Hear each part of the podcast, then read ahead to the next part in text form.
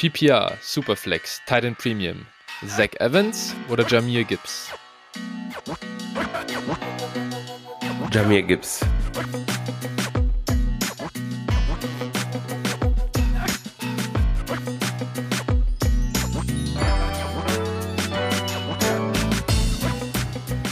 Servus und herzlich willkommen zu einer neuen Folge von Dynasty Flow, der Dynasty Show von Phil und Flo. Hi Phil, na, wie geht's dir? Guten Morgen, muss ich eigentlich fast sagen, so zu dieser unchristlichen Zeit, in der wir hier aus aufnehmen. Ja, es ist 11.18 Uhr. Das ist für das den. Ist, das für, ist für, mich echt hart, Alter. Für Flo ist das äh, frühester Morgen.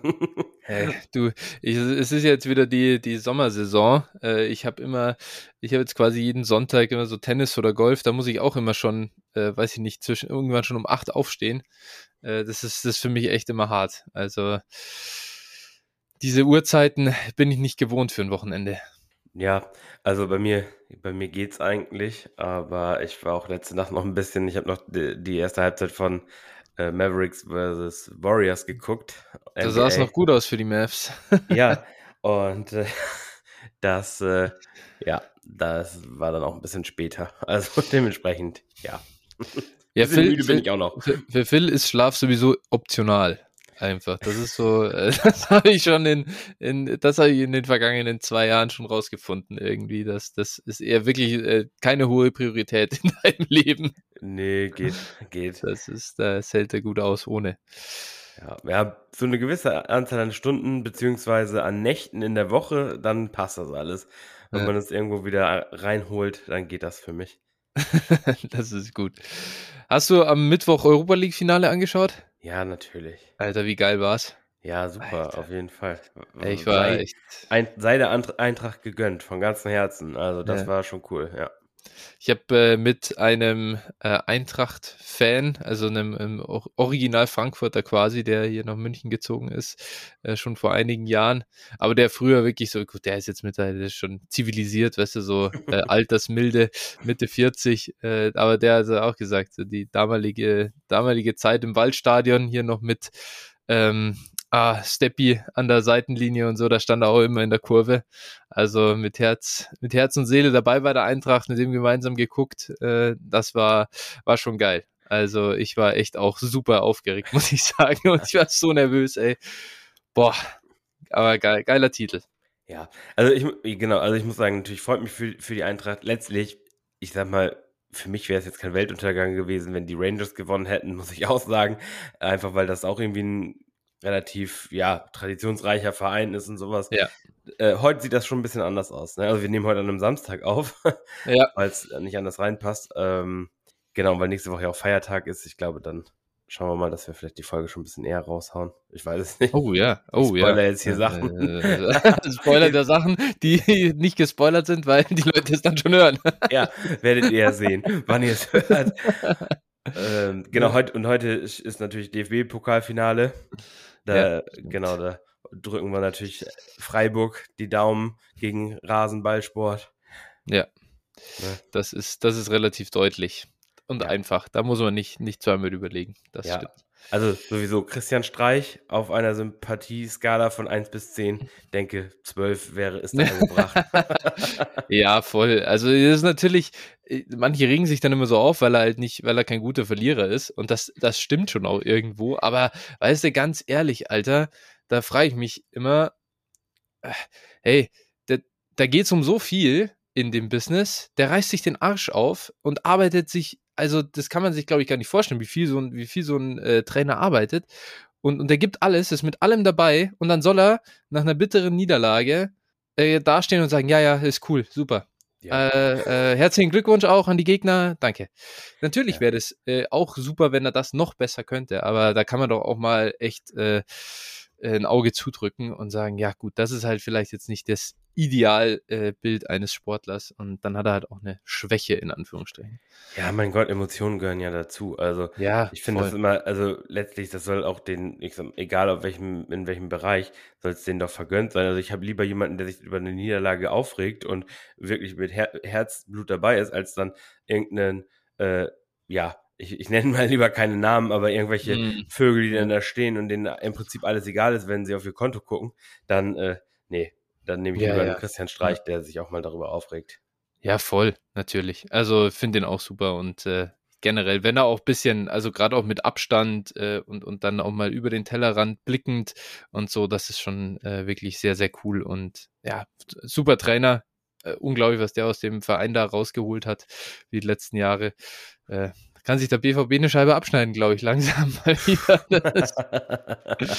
ja, also ja. unglaublich. Trainer da sieht man auch, läuft. Da sieht man auch wieder, was das, dieses ganze Konstrukt BVB, das ja heute da ist, wo er ist, das ist auch wirklich nur Kloppo eigentlich. Das ist also und das ist, das gibt's gar nicht. Jetzt, jetzt haben die seitdem in sieben, in sieben Jahren sieben Trainer durchgelassen. Ja, Transferpolitik ist natürlich auch überragend. Ne? Das muss man schon sagen. Ja, ja, Okay, ja, schon, aber er hat sie natürlich auch dahin gehoben, dass sie das jetzt mittlerweile auch so spielen können, ja. Klar, also, du musst erstmal einen Anfang machen. Ich meine, Frankfurt ja nicht, nichts anderes. Die haben durch ja. diese eine Saison oder zwei Saisons, wo sie da wirklich diese ganzen wertvollen, Jahre, ja. wertvollen Spieler generiert haben, äh, ja. dadurch konnten sie halt auch anders agieren. Ne? Das ist ganz klar. Aber gut, wir sind kein äh, Fußball-Podcast. Genau, das stimmt, das stimmt. Ja, äh, ja, ich werde das mal wieder als Kapitelmarke setzen, dass die Nicht-Fußball-Fans sich dann, auch, dann auch da ganz easy drüber skippen können. Ähm, und ja, äh, heute, glaube ich, haben wir ansonsten äh, keine großartigen News zu vermelden aus der NFL. Zumindest äh, wäre mir nichts bekannt. Nee, ja, äh, Jarvis Landry hat bei den Saints gezeichnet. Haben ah, wir ja, genau. gesprochen? Ja, doch, ja, ja, doch, weil haben wir haben doch dann diesen Michael Thomas-Ausflug letztes ah, ja, Mal stimmt. gemacht. Ja, okay, da hatten wir übrigens okay. Puppenkiste dann noch eine DM geschrieben okay. dass er sich sehr geehrt fühlt, dass er in dem Podcast, also, dass es in dem Podcast geschafft hat. Aber er wird lieber mit Michael Thomas in den Sonnenuntergang reiten, weil er ist ihm immer mehr wert als ein Second. Na gut. Mal gucken, ob sich das nach dieser Folge ändert. naja, weil, äh, ja, das ist halt, ja, jeder, jeder legt seine Eier in das Nest, in das er möchte, gell? Ähm, genau, nee, ansonsten, also Jarvis Landry, genau, ansonsten, ja, äh, glaube ich, gibt es nicht viel zu sagen. Äh, ganz generell aktuell vielleicht dazu mal kurz was äh, zu sagen, weil wir, wir haben das äh, noch gar nicht gebracht. Die Rookie-Drafts sind ja in den meisten Ligen rum. Gibt es für dich irgendwelche Namen, die äh, du jetzt gerade äh, so aus, aus, im Kopf hast, auf, auf was für Waferwire-Ads schielst du denn jetzt so nach, dem, nach den Rookie-Drafts? Gibt es da besondere Namen, die man vielleicht mal hier droppen könnte? Ja, also im Prinzip würde ich immer ähm, Abram Smith, ähm, also Kennedy Brooks nennen. Mhm. Die äh, mochte ich zwar als Profile beide nicht besonders, aber mhm. sind beide in relativ solide Situationen reingekommen. Äh, Tristan Ebner von den, von den Bears auch ein Ad. Kevin Harris einfach so mit Blick äh, darauf, dass er vielleicht gecuttet wird von den Pets. Mhm. So, das wären für mich ja. Namen, die ich hier erwähnen würde. Ich möchte natürlich immer noch meinen mein Sleeper Titan James Mitchell. Ich habe ihn in ein, ich habe ihn, ich versucht, ich glaube, das wird der erste Spieler, den ich zumindest zu einem gewissen äh, Zeitpunkt einfach mal als Gag in 100% meiner Ligen halten werde. Das ist einfach, ich glaube an den Mann. Nee, aber tatsächlich ein bisschen ernsthafter, sonst wer liegt äh, noch manchmal am, am Wafer rum? Äh, Charlie Kohler von den, von den, von den Ravens ist ein athletischer Tight End, ja, ähm, oder mit, mit zumindest einem guten RAS äh, gesegnet. Der ist relativ oft Free Agent und halt hinter Andrews natürlich da. Ähm, kann man sich mal überlegen. Äh, und dann noch ein paar äh, ja, Running Backs habe ich heute einen interessanten Thread bei Twitter tatsächlich gesehen, äh, was hier, wer jetzt davon wirklich jemals relevant wird, aber äh, sei, sei, wirklich dahingestellt. Aber wenn ihr freie Roster-Spots habt oder so, dann nehmt einfach mal die Shots. Greg Reynolds, der ist äh, der dritte Running Back bei den, bei den Lions ähm, und in der Zeit, in der er am Feld war, tatsächlich ganz gut gewesen. Dann gibt's äh, Rico Dowdle von den, von den Cowboys, äh, der, den kann man einfach mal adden. Derek Gore bei den Chiefs. Chiefs Running Back Backfield ist sowieso ein totales äh, Mess und äh, Derek Gore sah tatsächlich ganz gut aus, wenn er aufs Feld kam als Runner. Zumindest wenn man da so guckt. Yards after Contact war echt äh, äh, stark.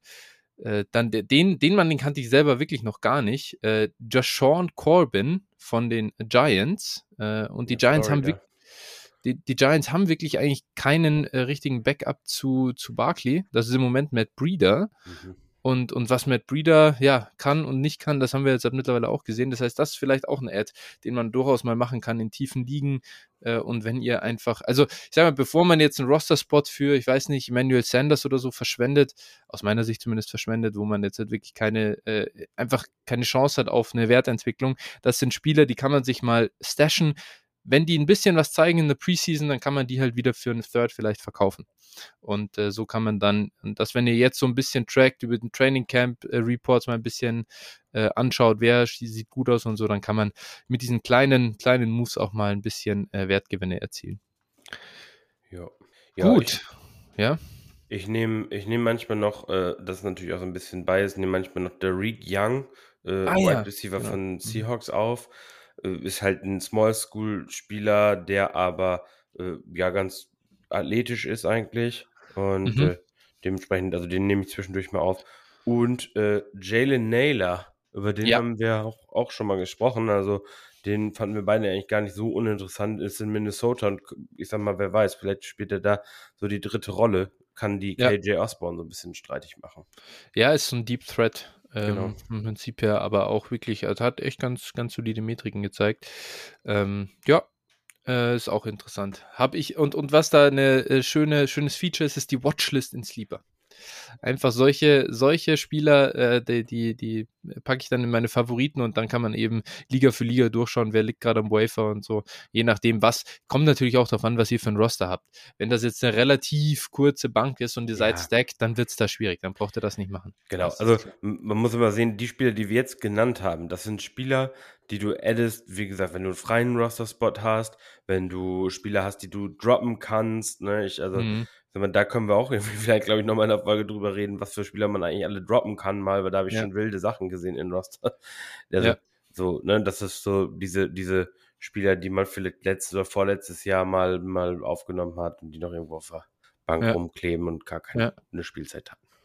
Ja, und auch wenn ihr jetzt einfach äh, vielleicht auch mal Spieler, die nicht aufs Wafer gehören, du hast jetzt schon KJ Osborne zum Beispiel angesprochen, den würde ich jetzt dafür nicht droppen, aber wenn ich KJ Osborne für einen Drittrunden-Pick verkaufen kann und dafür so jemanden aufs Roster holen kann, dann passt mir das auch, weil dann habe ich den Wert von KJ Osborne eigentlich irgendwo bei mir im Roster gesichert und gleichzeitig habe ich noch einen neuen Shot. Also das ist halt auch so ein Move, den man machen kann, um so gefühlt die das Roster zu verlängern.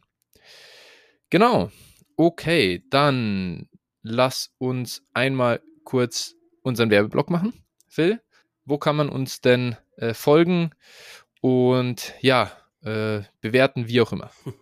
Ja, also folgen könnt ihr uns natürlich bei Twitter, at DynastyFlo, Flo mit PH oder dir direkt at 49erFlo oder mir direkt at Phil81190. Dann könnt ihr Mitglied in, in unserem Discord-Channel werden, natürlich völlig kostenfrei. Da könnt ihr Trade-Fragen stellen, da könnt ihr Mailback-Fragen stellen, da könnt ihr mit anderen diskutieren, da könnt ihr teilweise auch Liegen finden. Ja, vieles, was da möglich ist. Da findet ihr auch immer unsere neuesten Folgen natürlich. Und äh, ja, dann könnt ihr uns auch noch bei Spotify und bei Apple Podcast bewerten. Ähm, Habe ich auch gesehen. Also das haben auch schon einige getan. Vielen Dank dafür. Natürlich auch immer vielen Dank für unser Feedback. Wie gesagt, das könnt ihr natürlich auch im Discord geben. Und äh, ja, da freuen wir uns natürlich drüber. Und wenn ja. ihr möchtet, könnt ihr uns auch gerne noch finanziell unterstützen, damit wir euch weiterhin massiv guten Content liefern können. das ist völlig richtig. Und äh, das geht entweder bei patreon.com slash dynastyflow oder paypal.me slash dynastyflow. Schickt gerne durch, was ihr möchtet. Wir stehen bei Spotify übrigens immer noch bei 4,9 Sternen. Also die 49ers, äh, das bleibt uns, das bleibt uns. Ja, bei, bei, Apple, bei Apple sind wir bei 5,0. Also da. Okay, ja. Die Runde 5. Das ist auch, äh, das ist natürlich überragend. Ja. Vielen Dank dafür. Ja. Und MM10, sorry, dass Ino einfach, Ino-Season ist vorbei. ja, es ist jetzt Gen äh, Gino-Season, wie ja, wir gehört Gino haben. Season, glaubst, du, glaubst du an den Talk, dass Gino Smith äh, aktuell die Edge über Drew, Drew Lock hat bei den Seahawks? Ja, und äh, ab, absolut und wirklich, und trotzdem gebe ich ihn für den Third Rounder gerne her, wenn jemand Interesse hat. Also, also nee, ähm, mein Gott, was soll die, die, die Edge sein? Also, äh, ist, also ich, ich glaube ich glaub eher noch daran, dass äh, ähm, na, Pete Carroll wirklich davon überzeugt ist, dass Drew Lock der Quarterback 1 dieser Klasse jetzt gewesen wäre und er ihn wirklich mag. Ja, gut, was das wert sein kann, das wissen wir natürlich auch noch nicht. Ja. Aber, also, ja, mir ist es am Ende egal. Ich hoffe nur, dass sie keine, keinen Draftpick für irgendeinen anderen Quarterback ausgeben. Das ist meine größte Sorge aktuell. Ich hoffe einfach, dass sie mit diesen beiden äh, Würsten spielen, sodass wir einen möglichst hohen Draftpick bekommen. Ja, sehr verständlich. Gut, ja, dann würde ich sagen, können wir jetzt in unsere nächste Rubrik einsteigen und das sind die Hörertrades. Hier haben wir äh, zwei erstmal bekommen von unserem Hörer Pets Cologne und äh, Pets Cologne schickt den ersten Deal vorbei und das war echt ein Banger, muss ich sagen. Krasses Ding. Ähm, er bekommt hier Josh Allen, Antonio Gibson und Devin Singletary und abgegeben hat er Deshaun Watson, Debo Samuel und ein 25 First. Äh, Phil, wir haben jetzt hier keine näheren äh, äh, Beschreibungen der Liga und so weiter, aber das, glaube ich, ist jetzt auch nicht so sehr nötig. Ähm, das, das Ding ist, ist, dass es keine One-QB-Liga ist, das ist, glaube ich, klar äh, durch den Trade. Und ja, was, was sagst du dazu? Ja, also letztlich ähm, finde ich, finde ich, also hätte ich lieber wahrscheinlich die Watson-Seite, ne? Also Watson, Debo Samuel, den 25 First. Ähm, vom, vom Value her natürlich, Josh Allen ist aktuell wahrscheinlich der 101 äh, in Superflex liegen. Mhm. Äh, das ist schon auch schon, schon gerecht. Dann kommt es natürlich darauf an, was hält man von Antonio Gibson und von, von Singletary. Ähm, ja, beide nicht unbedingt meine Favoriten, um es mal äh, milde auszudrücken. Und ich glaube schon, äh, Samuel und der 25 First haben auf jeden Fall wesentlich mehr Wert als die beiden. Und äh, ja, Watson ist halt nicht so ein Riesenunterschied. Natürlich ist die Frage, hm, was haben die beiden Seiten vor? Also, wenn du jetzt äh, beispielsweise für Josh Allen tradest, weil du ein loaded Contender bist und gibst ihm diese, diese Seite ab, die anderen, dann kann man das schon verstehen. Ne? Wenn, wenn du sagst, okay, ich weiß nicht, was mit Watson diese Saison ist, ich weiß nicht, was mit Debo diese Saison ist, äh, wie, werden sie performen, werden sie überhaupt auf dem Feld stehen und äh, ja, dann kann ich es schon, kann ich es auch schon nachvollziehen, warum man so einen Trade macht, aber äh, vom, aus der Value-Perspektive wäre ich eher auf der Watson und Debo-Seite. Also wenn der 25 First nicht dabei wäre, dann könnte ich das noch irgendwo verstehen. Ja. Wir haben letzte, in der letzten Folge darüber gesprochen, wir traden keine First Rounder weg, die quasi nicht in, also am Ende der aktuell zu spielenden Saison schon sind oder halt nur in absoluten Ausnahmefällen. Aber drei Jahre in Zukunft würde ich niemals einen First rausgeben. Also das ist mir einfach zu, ähm, da, da, keiner weiß, wie das Roster dann aussieht. Das kann einfach der 101 sein. Ähm, das, das, ist, das ist blöd, das behindert dich in, deiner, in deinen Entscheidungen für die Zukunft, das, das schränkt die Flexibilität ein.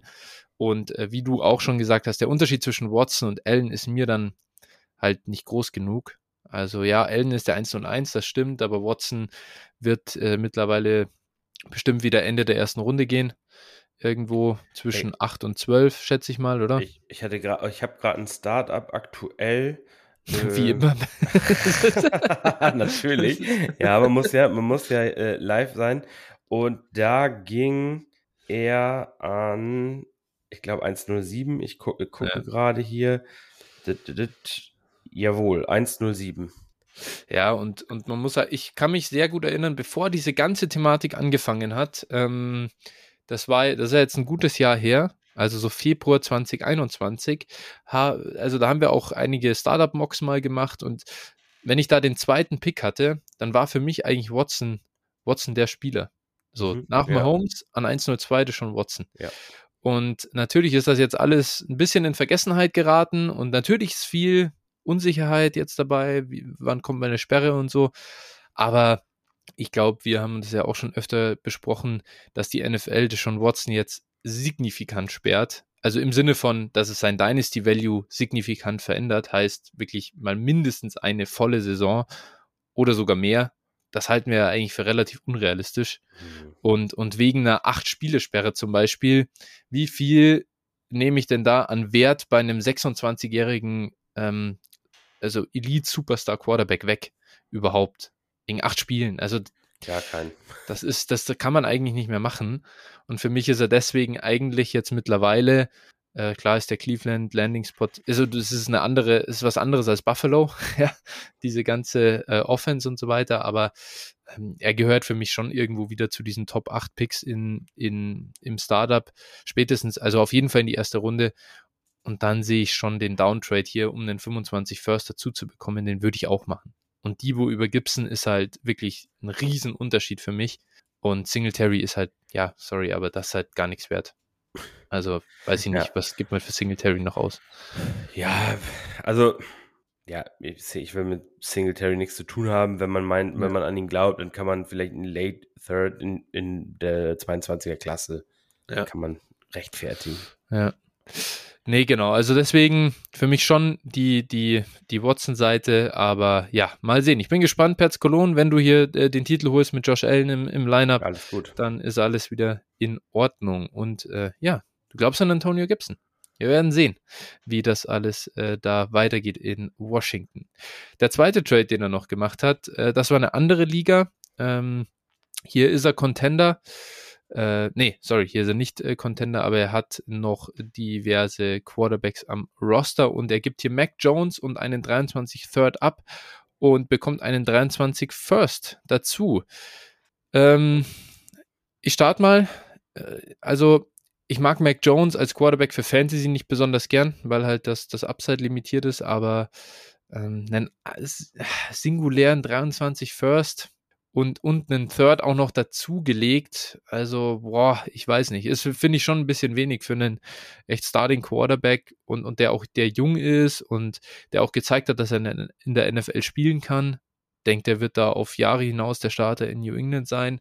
Wäre mir tatsächlich zu wenig, auch wenn ich die 23 Firsts sehr, sehr gern mag. Ähm, wir sprechen ja gleich noch drüber. Äh, puh, also, äh, ist, ist halt, ist halt irgendwie ein Lateral Move für mich. So, natürlich hast du den Vorteil des, des 23 First, den kannst du wieder einsetzen und so, mal sehen, was du dann daraus machen kannst, aber ähm, ist schon das, die absolute, absolute Untergrenze für Mac Jones für mich und ich glaube, da hätte ich eher versucht, ihn noch zu halten. Ja, also Mac Jones ist halt so ein komplizierter Fall, finde ich. Da kommt es echt ganz stark auf die Liga an. Wenn du so einen Mac Jones Truther hast, dann wirst du ihn auch für mehr los. Aber wenn alle ja. ihn aus der Liga ihn hassen, dann wirst du ihn halt nicht für mehr los. Das ist halt eben, also Mac Jones ist wirklich von Liga zu Liga ganz, ganz unterschiedlich. Ja. Äh, der geht mal im Startup in Runde 3, der geht mal im Startup in Runde 2 habe ich schon gesehen. Ja, oder Runde, ja, ja, mal in Runde 6 oder 7 oder ja. sowas. Ja, 7 wahrscheinlich nicht, aber irgendwie 5, 6. Ne? Mhm. Und das ist, also von daher, wenn jetzt die Liga, also wenn du jetzt alle angefragt hast und keiner wird dir mehr geben ja, und du ja. hast keinen Bock auf Mac Jones, dann kann ich es schon nachvollziehen, weil der 23er First einfach ein bisschen ein höheres Ceiling natürlich hat. Ja, das auf jeden Fall. Das, das auf jeden da, Fall. Daher kann ich den Deal verstehen, aber ja, ist jetzt, also wie du schon sagst, ist schon so am unteren Ende, was man für Mac genau. Jones bekommt. Ja, du hast jetzt, du hast halt jetzt gerade zumindest keinen Wertgewinn erzielt. Das nee. würde ich mal sagen. Das ist, glaube ich, so theoretisch klar. Auf der anderen Seite, wie gesagt, Liquidität gewonnen, kannst den sehr gut einsetzen und mal schauen. Wir sprechen ja jetzt gleich noch über die 23er Klasse. Mhm. Wenn das ein 106, 107 wird, dann ist Schön. da sehr viel Upside auch drin. Ja. Gut, Nächster Deal, den wir haben, der kommt von Xion77 und er sagt: Servus, 12er PPR Superflex. Ich habe Sky Moore und meinen 23er First gegen T. Higgins getradet. Dazu noch gesagt, ich habe noch einen eventuell mit 23er und sehe mich als Contender. Bin bei T sehr hoch. Ich könnte einen Case dafür üben, dass er ein Top 6 Dynasty Wide Receiver ist. Klar, Moore hat Upside und es ist ein 23er First. Danke für eure überragende Arbeit und den guten Podcast. Danke dafür, Xion. Und ja, Phil, wie äh, siehst du denn jetzt seinen Deal? Hui, es ist schon schwer hier, ne? Also, das ist schon, also, ja, boah. Also, er, er sieht sich als Contender, das heißt, wir gehen mal davon aus, der, der 23er ist eher mid to late, würde ich jetzt mal so sagen. Dann nimmt er mhm. auf jeden Fall an, so wie ich das jetzt hier verstehe. Ja. Und er ist hoch bei T. Higgins. Ich glaube, das würde ich für T. Higgins aktuell, glaube ich, nicht ausgeben. Das sind im Prinzip ja zwei mit First-Round-Picks. Ja, gut, aber ja, kommt auf ein bisschen auf die Situation an, wenn ihn, wenn er jetzt sagt, gut, mir fehlt jetzt hier noch der zweite gute Receiver und dann, um mein Team wirklich über, über äh, die Grenze zu heben, dann ist es auf jeden Fall für ein vernünftiges Asset getradet mit T. Higgins, das kann man schon mal sagen. Und äh, also ich kann den Deal irgendwo nachvollziehen, ist aber sehr situationsabhängig, ob ich ihn machen würde. T. Higgins, also vielleicht mal da nochmal ganz kurz. T. Higgins hatte letztes Jahr, jetzt muss ich mal hier kurz schauen, ich glaube, der hatte ja einen, dessen Target Share war, war der überhaupt niedriger als der von ähm, Jamar Chase? Nee, glaube ich nicht viel. Ich glaube, also, etwas, ich sehe hier, ich. ich sehe hier 23,9% Target Share und 35,9% Air Yard Share. Äh, das ist absolut überragend und ich, also ich bin ja komplett ähm, äh, hier bei Xion, was den Top 6 Dynasty Wide Receiver angeht. Also, dass man den Case machen kann. Ich finde, man kann den Case für, für Nummer 3 machen in, in, in der Liga. Das Einzige, was Higgins eigentlich zurückhält davon, zu den oberen beiden zu gehören, ist, dass Chase halt auf der anderen Seite spielt und man davon ausgeht, dass Chase halt der bessere Receiver ist und ähm, dass der diese Offense dominieren wird. Der, der hatte übrigens, jetzt habe ich es auch gerade aufgemacht, einen Target Share von 23,7 Prozent, also sogar minimal drunter, und einen Air Yard Share von 37,6 Prozent. Die sind im Prinzip am Feld sehr ähnlich. Jamar Chase macht halt mehr nach dem Catch und ähm, ja, war halt, war, war eine unfassbare Saison letztes Jahr. Was der aus den wenigen Receptions gemacht hat, das ist ähm, schon unfassbar gewesen. Aber diese Bengals Offense wird einen Schritt nach vorne machen, glaube ich. Man hat es in den Playoffs gesehen. Sie wollen mehr den Ball passen. Ähm, und das, äh, ich glaube nicht daran, dass es wieder so losgeht, ähm, wie nach Joe Burrows, ähm, ja, Kreuz, Kreuzbandriss und dann der Start in die Saison sehr lauflastig und so weiter. Ich denke, da wird, die werden das etwas mehr öffnen. Von dem her, ich, ich mag Higgins wahnsinnig gern und trotzdem würde ich diesen Deal nicht machen. Sky Moore in der Offense bei den Chiefs und dazu ein 23er First. Das ist mir halt ein Receiver im Prinzip dann am Ende nicht wert. Und vor allem kein Receiver, bei dem ich halt trotzdem diese Gefahr habe, dass Jamar Chase da auf der anderen Seite zu viel wegnimmt. Deswegen, ich nehme lieber das Package, weil ich da mehr, mehr Entwicklungspotenzial habe. Ich verstehe aber, dass man da äh, bei T. Higgins sehr hoch ist. Gut. So ist das. Gut, dann haben wir noch einen Deal. Der kommt vom Barista Renault und er sagt, ich würde mich über eure Einschätzung zu folgendem Trade freuen. 12er Tiered PPA-Liga, Superflex, fester Tight End, 9 Starter mit Devi-Anteil. Aktuell 24 Devi-Spots in der Liga, wird zukünftig noch etwas aufgestockt. Sehe mein Team im Rebuild, Retool, weil ich in der, Kompet weil ich in der kompetitiven Liga, war mein allererster Startup überhaupt letzte Saison, ein bisschen Lehrgeld zahlen musste. Im Rookie Draft abgegeben, Travis Etienne und 403 erhalten, äh, ah, also abgegeben, Travis Etienne und 403, erhalten 111 und 204 plus 23er Second mit Too Late. Der 111 war on the clock und mein Spieler 3 auf meinem Draftboard war noch da, Travian Henderson, 24er Running Back aus Ohio State. Dazu wurde der 204 Quentin Johnston Wide Receiver TCU ich habe das Gefühl, ein bisschen Risiko gehen zu müssen und deshalb auf die Devi, und deshalb bin ich auf die Devi Assets gegangen. Vielleicht bin ich aber auch biased, weil ich letztes Jahr im Devi Draft Brees Hall gezogen habe.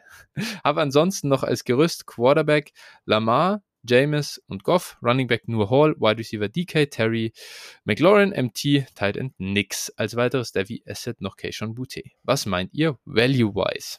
Jetzt habe ich so viel geredet, Phyllis, musst du nochmal anfangen.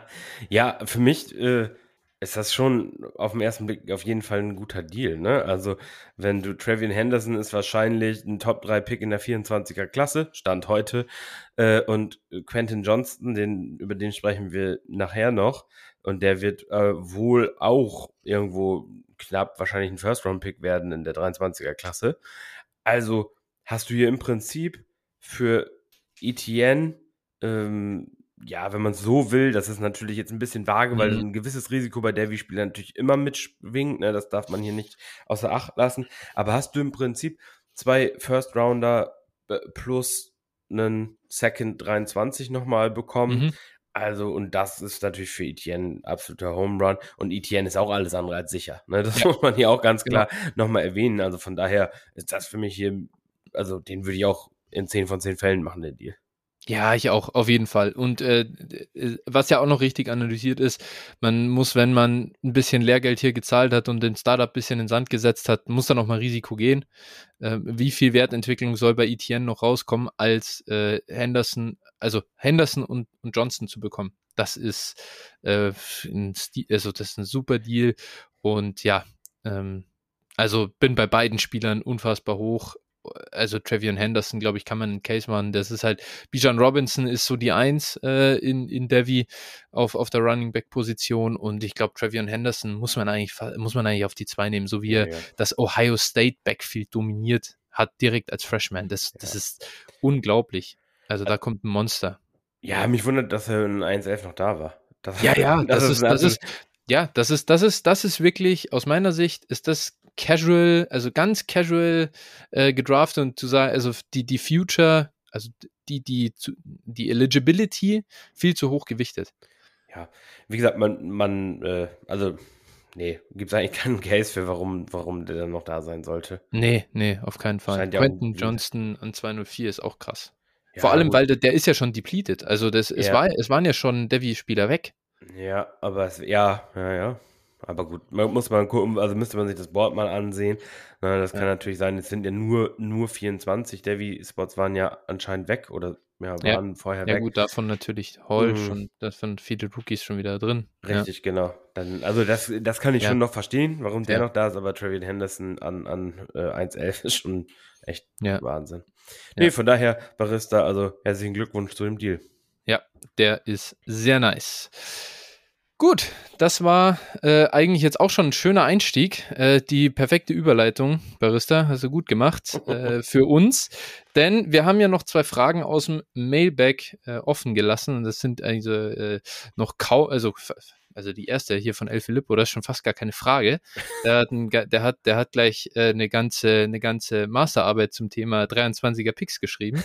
sehr gut. Wir werden das hier, da da ein paar Thesen formuliert und äh, wir werden die jetzt halt untersuchen und was und einfach mal sagen, was wir dazu denken. Äh, quasi, was falsifizieren nennt man das, oder? In der wissenschaftlichen Arbeit. Also, das ist es. Und zwar sagt El Filippo folgende Hypothese. Alle Anzeichen sprechen dafür, dass die 2023er Klasse absolut top und der perfekte Sturm für Fantasy Football werden kann. Folgende Gründe, Argumente. Erstens, das Angebot an Top Prospects wird aller Voraussicht nach da sein, wobei ja immer viel passieren kann. Vor allem Quarterbacks und Running Backs, aber auch Wide Receiver sieht gut aus. Ich glaube, das ist noch relativ einfach. Da können wir erstmal nur zustimmen. Ja. Jetzt wird es etwas konkreter. Die NFL hat auf der Nachfrageseite aufgrund des schwachen 2022er Jahrgangs, vor allem Quarterback und Running Back, einen erheblichen Nachholbedarf an offensiven Talenten. Ja, also ein Quarterback wird immer gebraucht in der NFL. Also ich glaube, ja. es gibt, es gibt, gab selten ein Jahr, wo man gesagt hat, wow, wir haben 32 Starter, die NFL braucht keinen Quarterback mehr. ja. Also, äh, nee, aber also wenn man das mal konkret anguckt, also da sind ja schon wirklich etliche Teams, die äh, keine Lösung oder äh, auf jeden Fall riesige Fragezeichen da haben. Und äh, ja. da wird wirklich einiges gebraucht. Gleiches gilt auch, also jetzt werden wieder Experten sein, äh, sagen, ja, Running Backs don't matter. Äh, natürlich, okay. ganz klar. Ähm, ja, aber so sieht die NFL das halt nicht. Und äh, die NFL sieht sich, glaube ich, auch schon, oder da sehen sich einige Teams schon, dass sie einen Running Back brauchen werden. Gerade. Ich sehe das, seh das auch so, dass einige da einen Running Back gut brauchen können. Ja, ja, ja, natürlich. Also, genau. Ja. Fakt, ne? Also die letzten Jahre waren ja auch wirklich äh, mau, was, was so ja. Running Back Drafts anging. Also da hatten wir, ja, wenn es hochkommt, irgendwie fünf, sechs Stück in den letzten zwei Jahren, die jetzt reingekommen sind. Ja. Äh, nach dem 2020er Draft war das dann nicht mehr so ganz besonders viel. Genau, und dann denken wir an, das, an die Lebensdauer von Running Backs und auf einmal merken wir, hui, da ist äh, eine Lücke. Aber El Filippo hat das hier jetzt eh position-wise noch ein bisschen ausgeführt und er sagt zuerst zu den Quarterbacks. Die Bereitschaft für Top-Quarterback-Prospects Risiko einzugehen und viel zu investieren ist in den letzten Jahren enorm gestiegen. Es gibt acht bis zehn Teams, die dringend einen Quarterback brauchen. Hohe Nachfrage. Drei Teams haben dazu je zwei First-Round-Picks, also Munition, um aggressiv hochzutraden. Das Ah ja, hier. Ah ja, genau. Das ist, ähm, also, das ist ja genau richtig analysiert vom Prinzip her, dass wir sagen, was ist alles passiert in den letzten Jahren? Wir haben die Niners, die äh, mit drei First-Round-Picks äh, hochgegangen sind, um dann Trey Lance zu holen. Äh, generell, dass, dass jemand wie Trey Lance schon an drei geht in der NFL. Zach Wilson ging an zwei, der auch nicht wirklich, also am College jetzt äh, einen wahnsinnig hohen Floor gezeigt hat, sondern eigentlich vor allem ein Ceiling durch seinen Arm ähm, äh, irgendwie zeigen konnte die, natürlich merkt man, die NFL braucht solche, also oder will solche Spieler haben. Selbst die Bears sind ja hochgegangen für Justin Fields. Äh, Mac Jones ging dann auch Top 15. Also es, wenn, wenn wir gute Talente auf der Quarterback-Position haben oder die NFL die zumindest als solche sieht, dann gehen sie auch früh. Da darf man sich jetzt durch dieses Jahr auch nicht rausbringen lassen, wo nur Kenny Pickett ein First-Rounder war. Äh, es wird und, und, und du hast es ja gerade schon gesagt, und hier El Filippo sagt auch, acht bis zehn Teams, die dringend einen Quarterback brauchen. Wahrscheinlich ist das sogar noch relativ konservativ, die Annahme, oder? Ja, wir können ja, wir können ja einfach mal drauf, drauf schauen. Ne? Also mir, ich habe jetzt hier mal spontan die Liste aufgerufen, dann können wir mal durchgehen. Fa mhm. Falcons wahrscheinlich, Panthers, wenn wir jetzt mal davon ausgehen, dass Ritter und, und Corell jetzt nicht ja, einmal, ja, also nee, Falcons, Panthers, ähm, dann Lions, Texans mhm. vielleicht, ähm, den, ja, Vikings ist die Frage, Saints ist die Frage, ne, das sind also, die, da würde ich jetzt nicht drauf wetten, aber, ne, also ganz ausschließen würde ich es auch nicht. Giants definitiv, Eagles ja. vielleicht, Dolphins vielleicht, Seahawks auf jeden Fall. Ja. Jets, keine Ahnung. Ne? Ich denke mal, die werden noch ein Jahr länger an Wilson festhalten, auch wenn er schlecht ist, aber trotzdem. Äh, Tampa Bay weiß man nicht, was ist. Washington weiß man nicht, was ist. Also, ne, Tennessee ja, ja. gezeigt. Also, das sind ja allein schon 14 Kandidaten irgendwie, wo es möglich sein kann. Ne? Wir gehen jetzt nicht ja. davon aus, dass, dass alle von denen sagen werden, naja, wir, ne, oder alle schlecht spielen, aber also ich ja. sag mal, das gibt halt irgendwie für mich jetzt, wenn ich nur mal schnell überschlage, irgendwo 14 Landing-Spots, wo, wo es sein kann, dass sie einen nehmen wollen. Ja, und hast du, ich weiß jetzt, jetzt das, das ging mir jetzt fast zu schnell in deiner Analyse, aber hast du, hast du Washington genannt? Ja, ja. Ja, okay. Dann die, die Packers, wir wissen nicht, was mit Aaron Rodgers ist. Das ist im Prinzip, der ja. hat einen Einjahresvertrag unterschrieben. Äh, da gibt es ein klares Out nach einem Jahr. Das ist, äh, das ist nicht dieser drei Jahre 150 Millionen Deal, der, der immer wieder kolportiert wird. So, es, es wird ja, also selbst gute Starting Quarterbacks, du hast ja hier Tom Brady zum Beispiel aufgelistet, ähm, wir wissen nicht, wie lange die machen. Und äh, dann kann es auch schnell gehen, dass da das Interesse an einem, an einem jungen Spieler da ist. Ja, wie gesagt, Ravens und Lama Jackson, das hört man auch immer wieder. Ne, der wird war, aber einen besetzen. Genau, der wird, der wird einen Spot besetzen, deswegen habe ich sie jetzt auch nicht mitgezählt. Ja, ne, das ja. ist genau. Aber da sind wirklich, also. Kyler Murray. Ja, Kyler Murray, gut. ei, ei, ei. Auch der wird irgendwo einen Spot besetzen. Ja, die Cardinals werden den bezahlen, glaube ich. Ja, ich gehe auch davon aus. Sollten sie auch tun. Meiner Wahrscheinlich, ja. ja. Ähm, genau, also Quarterbacks, ja. Und natürlich, dann gibt es drei Teams, die je zwei First-Round-Picks haben, um hochzugehen. Ja, stimmt, aber schauen wir mal, ob das überhaupt nötig sein wird. Also, wir sind, ich glaube, ähm, dass da Quarterbacks gehen werden, wenn da jetzt dieses Jahr nicht äh, das totale Fiasko in, im College passiert, äh, völlig unabhängig, wer die am Ende pickt, sie werden gepickt. Also ob dann nach einem Uptrade oder nicht, ähm, das ist ja für uns auch relativ irrelevant. ja, so. Ja, genau. Und es ist halt natürlich auch immer die Frage, wer äh, hat dann die hohen Picks und will genau. derjenige überhaupt wegtraden? Ne? Also wenn, ja. die, wie, wenn Detroit, was ich nicht glaube, aber wenn die wieder einen Top-3-Pick haben, dann äh, werden die Picken wahrscheinlich... sie eh wohl Anderson. Direkt im nächsten Edge. Ja, ja nee, gut, aber der geht wahrscheinlich schon an eins zu den Jaguars. ja, wobei die nehmen wahrscheinlich wieder irgendeinen ja. athletischen Freak. Ja, ja. Ja, der könnte ja guten Ras auflegen, dann hat er ja, eine Chance. Dann, je nachdem, wie lang die Arme sind, hat er eine Chance zu den Jaguars zu kommen. ja. Genau. Ähm, ja, also so, so, sieht man schon, dass es wird, es wird auf jeden Fall der Bedarf da sein. Ähm, dann der, der nächste Punkt, äh, Wide Receiver und hier sagt El Filippo, durch die Mega-Verträge bzw. Trades dieses Jahr wird der Bedarf an günstigen Rookie-Wide Receivern auch in 2023 anhalten und sie werden früh und viel gehen, wie in diesem Jahr schon gesehen. Immer so. Ja, also, ja, und es wird, es wird natürlich schon mehr. Also, das finde ich, das merkt man schon. Also, so fünf bis sechs Wide Receiver in Runde eins, das ist ja fast schon Standard mittlerweile. Ja. Das war ja früher jetzt auch nicht immer so. Nee, gut, das ist aber natürlich auch dem geschuldet, glaube ich, einfach, dass die NFL Wide Receiver einfach höher gewichtet, sieht man ja auch an den genau. höheren Verträgen. Und ich glaube, die meisten Teams spielen oder wollen zumindest drei vernünftige Receiver im Team haben. Und dadurch ist natürlich der Bedarf immer da. Und äh, ja, also Wide Receiver werden jedes Jahr relativ viele früh gedraftet. Ja, also wenn sogar ein, äh, ja, Jahan Dotson es in die erste Runde schafft. Ja, in dann, die erste Hälfte der ersten Runde. Ja, das ja. muss man ja nochmal hier ganz klar herausstellen. Also wirklich ein Receiver, den ich in dieser Klasse 2023 wahrscheinlich nicht in den Top, also auf keinen Fall in den Top 10 hätte, Stand heute. Mhm, ähm, ja. Ja, wird einfach da gedraftet. Also das ist schon, schon, ja, naja. Ja. Ja, und, und dann muss man auch sagen, Christian Watson war fast ein First Rounder. Also auch da eigentlich ein pures Projekt oder halt viel Projection drin, nur rein auf die Upside, auf die Athletik gegangen. Ähm, das ist schon krass und man sieht halt auch, es waren ja nicht nur First Rounder, es waren, es waren sechs First Rounder, aber es waren halt dann auch nochmal sieben Second Rounder.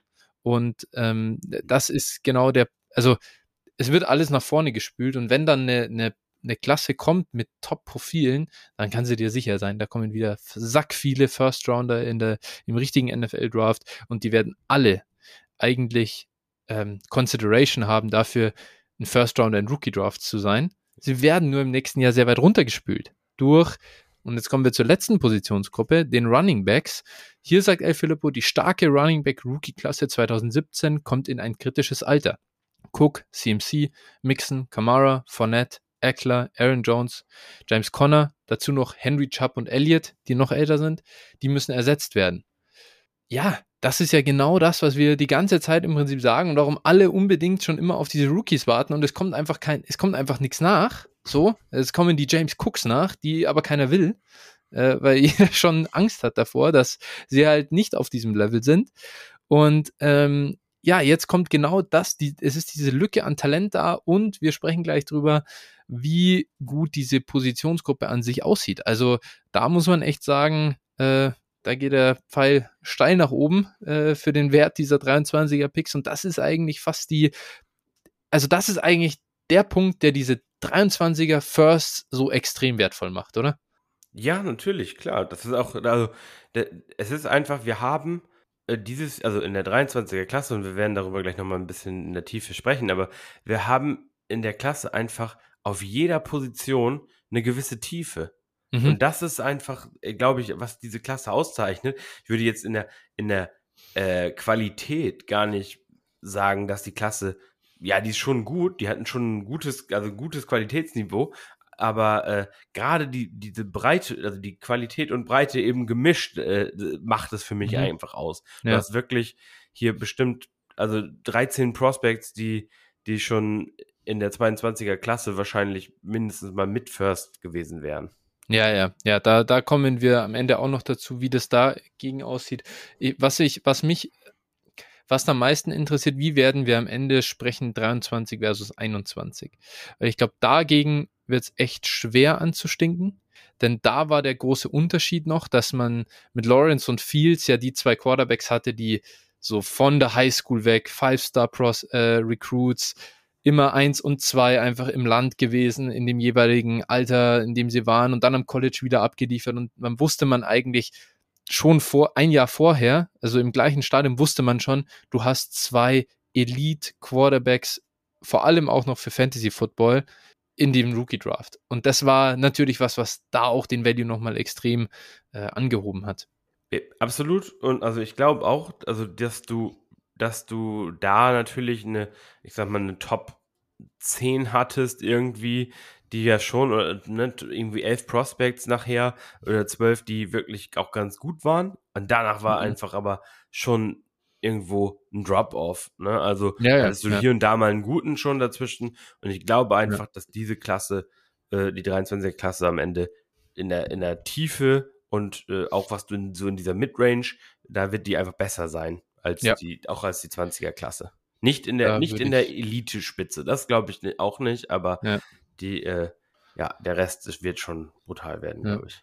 Ja, die Elite-Spitze 21 war einfach zu absurd, muss man genau. sagen. Das ist schon, also ich glaube, diese drei Quarterbacks da, äh, Lawrence Fields und, und Lance sowas nochmal zu kriegen, das ist schon absolut außergewöhnlich, einfach auch weil Size, äh, die Arme von denen dazu, einfach die, das, was sie am Boden noch machen, äh, ist schon außergewöhnlich gewesen. Und dazu, dann hast du halt noch Najee, Chase und, und Pitts. Also so Prospects auf ihrer Position, wo du auch sagst, absolut generational. Ja, also sieht man ja jetzt, sind eigentlich alle, ja. min, also argu, arguably äh, Top 3 Spieler mhm. auf ihrer Position für Fantasy. Ja, ja, absolut. Genau, und wir reden hier natürlich davon als Prospects, ne? Also jetzt genau, natürlich das Outcome ja. in der NFL für die Quarterbacks sieht bislang ja nicht so doller aus aus der 21. Nee, genau, Klasse, ja. aber genau, das ist als Prospects erstmal, wie man den Draft aktuell. Genau, wir schauen vor allem, vor allem einfach, was bekommst du in dem Moment des Rookie Drafts für diesen Pick, für diese Spieler? Das mhm. ist ja einfach erstmal wirklich interessant. Wenn das dann fehlt, kann ja auch bei der 23er-Klasse passieren, aber ist ja egal. Solange du deinen Pick bis dahin hast und den Spieler picken kannst und dann verkaufen kannst oder den Pick verkaufen kannst, hast du ja schon alles richtig gemacht. So. Ähm, also Jetzt sagt El Filippo hier noch zum Abrunden. Mich würde eure Meinung dazu interessieren. Seht ihr die Punkte anders oder fallen euch noch welche ein, die dafür oder dagegen sprechen?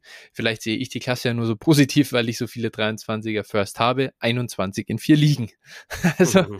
ähm, dann, und dann noch PS. Danke übrigens für den Top-Content. Macht Spaß, euch zuzuhören und weiter so. Vielen Dank dafür. Äh, sehr freundlich, sehr nett. Und ähm, ja, ich glaube, jetzt wir sind ja jetzt auf jeden Punkt eingegangen, haben so unsere Gedanken dazu äh, geshared und generell nur mega drei, also 21, 23er Firsts in vier Ligen zu haben, das ist ein Luxusproblem. Äh, das hätte ich auch gern. Ja, ich sammle fleißig auch. Ja, ja. ja. Aber fünf, fünf pro Liga im Schnitt, das ist eine, das ist, das ist ein Hammer, Alter. Das ja. ist echt ein Hammer. Und ihr, und, und ihr, ihr werdet merken, je erfahrener eure Mitspieler werden oder je erfahrener eure Mitspieler sind in, in den Ligen, desto schwerer ist es, an diese 23er Firsts zu kommen. Das ist, ich hab das dir, wird irgendwann brutal. Ich habe dir, wann war das? Vor zwei Wochen oder sowas, als ich dir mal äh, ja. einfach, einfach, diese ganzen Antworten geschickt habe, ähm, ja. wo ich probiert habe für 23er First zu traden. Das war aus zwei Tagen, da habe ich auch extrem, da waren viele Rookie Drafts und sowas, da habe ich probiert für extrem viele 23er First zu traden. Und dann habe ich Flo so eine Collage aus den äh, Antworten geschickt und äh, ja, das war dann doch äh, niederschmetternd. Ja. ja, Wahnsinn. Früher konntest du halt noch so ein, hier, ich gebe dir einen 1,10 und für den nächstjährigen First, das war oft überhaupt kein Problem, so, weil da derjenige, der wollte diesen 1,10 halt haben und so, aber dieses Jahr, da musstest du mit 1,5, wenn du 1,5 straight up für einen 23 First traden wolltest, dann war schon so, ja, boah, puh, das war schwer. Also, und ähm, ja, genau, also echt, echt crazy. Ja ja, also genau, das, das zeigt ja auch nochmal den, dass einige wirklich da diese Picks schon hoch bewerten. Ja. Und äh, also ich habe in meinen, also ich spiele ja über, über 20 Ligen ja. und ich habe eigentlich im Durchschnitt so, glaube würde ich sagen, drei pro Liga. Und ja, äh, ja da hoffe ich mal. Also mein, das meiste sind, glaube ich, sechs in einer, sechs oder sieben in einer Liga. Ich habe, ich glaube, bei mir das meiste sind fünf. Okay, ja. Mhm, Mehr habe ich nicht geschafft. Aber das ist auch echt, ähm, ja, ist krass äh, ja, ich bin, ich bin vor allem echt gespannt, wie das weitergeht mit dem Wert, was wir dann so, äh, alle sagen, ja, jetzt im Moment äh, für Picks zu traden ist falsch, weil der Wert ist noch so niedrig.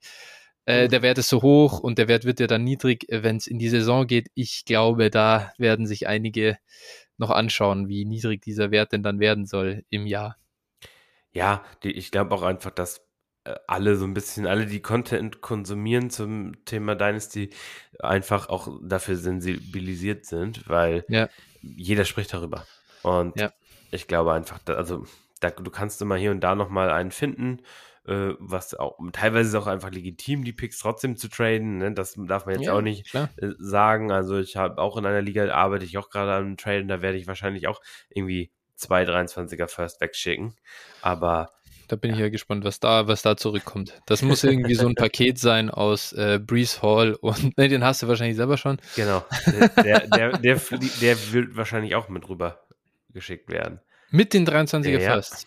Junge, Junge, Junge, da kommt das äh, Josh Allen, Patrick Mahomes äh, und, nee, nee, und Jamar Chase Paket zurück. Oder? Nee, nee, nee ich, ich gehe noch nicht zu sehr ins Detail. Ne? Man ja, wollen, wir wollen nicht über ungelegte Eier reden, aber ja, ja also nächste Woche Hörer-Trade wird echt absurd. ich bin gespannt. Okay. Gut. Ähm, genau, dann, wir haben hier noch einen Punkt und äh, der kam von Ur04 und äh, der soll natürlich ja auch nicht vom Tisch fallen. Äh, moin, ihr beiden, passt vielleicht ganz gut zur Frage von El Filippo bezüglich der 23er Klasse. Wie schätzt ihr die Entwicklung am College ein? Jetzt, wo die Top-Prospects wie ein Young, Bijan oder Addison Geld verdienen und Millionenverträge unterschreiben dürfen. Werden wir uns in Zukunft und gerade in Bezug auf die 23er Klasse wundern, dass ein signifikant größerer Teil der Draft-Eligible Player für ein weiteres Jahr zum College zurückgeht, gerade weil sie nicht mehr den Druck haben, zu den Pros zu müssen, um Geld zu verdienen. Das ist echt ein sehr, eine super interessante Entwicklung natürlich hier für Devi und, und äh, Dynasty. Wir haben gerade eben hier ist ja Jordan Addison schon erwähnt worden, der ist jetzt final zu USC transferiert, was mich sehr gefreut hat äh, für seinen äh, persönlichen, für seine Entwicklung, glaube ich, da mit Lincoln Riley und Caleb Williams zusammen, ist das, glaube ich, ein besseres, äh, besseres Setup, als äh, zu Texas zu gehen, wo wir einfach doch nicht wissen, wie Quinton, Quinnen, Quinnen oder Quinn? Quinn. Quinn, Quinn Ewers, wo Quinn wie CJ Ewers aussehen wird. und äh, Xavier Worthy ist da ja auch, der einfach ein äh, super Prospect ist. Ja, die haben, äh, ähm, also der, der Wide Receiver Room bei Texas ist einfach sehr viel äh, tiefer. Ja, voller. Ja, ne? Also da, da ist wirklich einiges mehr, gegen die er sich durchsetzen muss. Und bei, bei äh, USC sind zwar auch ein paar solide Receiver, aber ich glaube, kaum einer vom Talent wie Edison. Ja, sollte wirklich. Beletnikov Award Winner, ähm, der kann äh, sich da auch schon auf sein Talent natürlich verlassen, dass er sich da äh, durchsetzt. Aber unabhängig davon jetzt, ähm, genau, der hat natürlich da, der ist dahin transferiert, weil er natürlich auch eine ganze Menge Kohle kriegt. Ähm, und ich weiß jetzt gar nicht, worauf sie sich am Ende äh, oder ob da irgendwo berichtet wurde, was da am Ende rauskam. Da wurde mal spekuliert, dass er irgendwo drei, dass er irgendwie drei Millionen Dollar verdienen kann.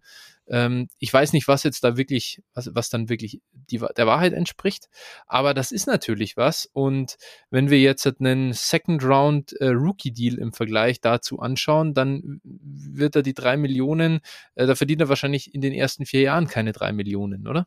ich bin mir nicht ganz sicher, wie die, wie die Ding auf, äh, die Aufteilung ist, aber ich habe so Debo Samuel, da ging es ja immer wieder mal äh, drum, jetzt in der Vergangenheit bei den Niners, was hat der Mann bisher verdient? Nee, der 7,6 Millionen. Okay, also sagen wir mal, aber deutlich weniger pro Jahr, als äh, ja, er da jetzt im College bekommt. Und das ist ein, wie gesagt, das ist schon ein Second Round äh, Receiver gewesen, frühe zweite Runde in Pick. Also wie glaubst du, glaubst du wirklich, dass Spieler lieber am College bleiben und sagen, hey, ich nehme hier lieber das sichere Geld mit, denn ein Sam Howell zum Beispiel, wenn der, der ging jetzt in der fünften Runde, ähm, wenn der ans College zurückgegangen wäre, was hätte der vielleicht bekommen können als durchaus Top-Quarterback für College-Verhältnisse? Ja, keine Ahnung, aber also ich glaube, also ich glaube, auf wen sich das auswirkt, sind auf äh, die Mittelklasse oder schlechteren Spieler. Zum Beispiel, mhm. ich sag mal, in der Vergangenheit einen Sam Ellinger von, von Texas. Gut, der ja. war jetzt auch relativ lange am College, aber solche Jungs, die am mhm. College wirklich gut, gut sind oder beziehungsweise eine gute Rolle spielen, da auch irgendwie Starter sind, beliebt sind oder auch gewisse Running Backs, ähm, ja.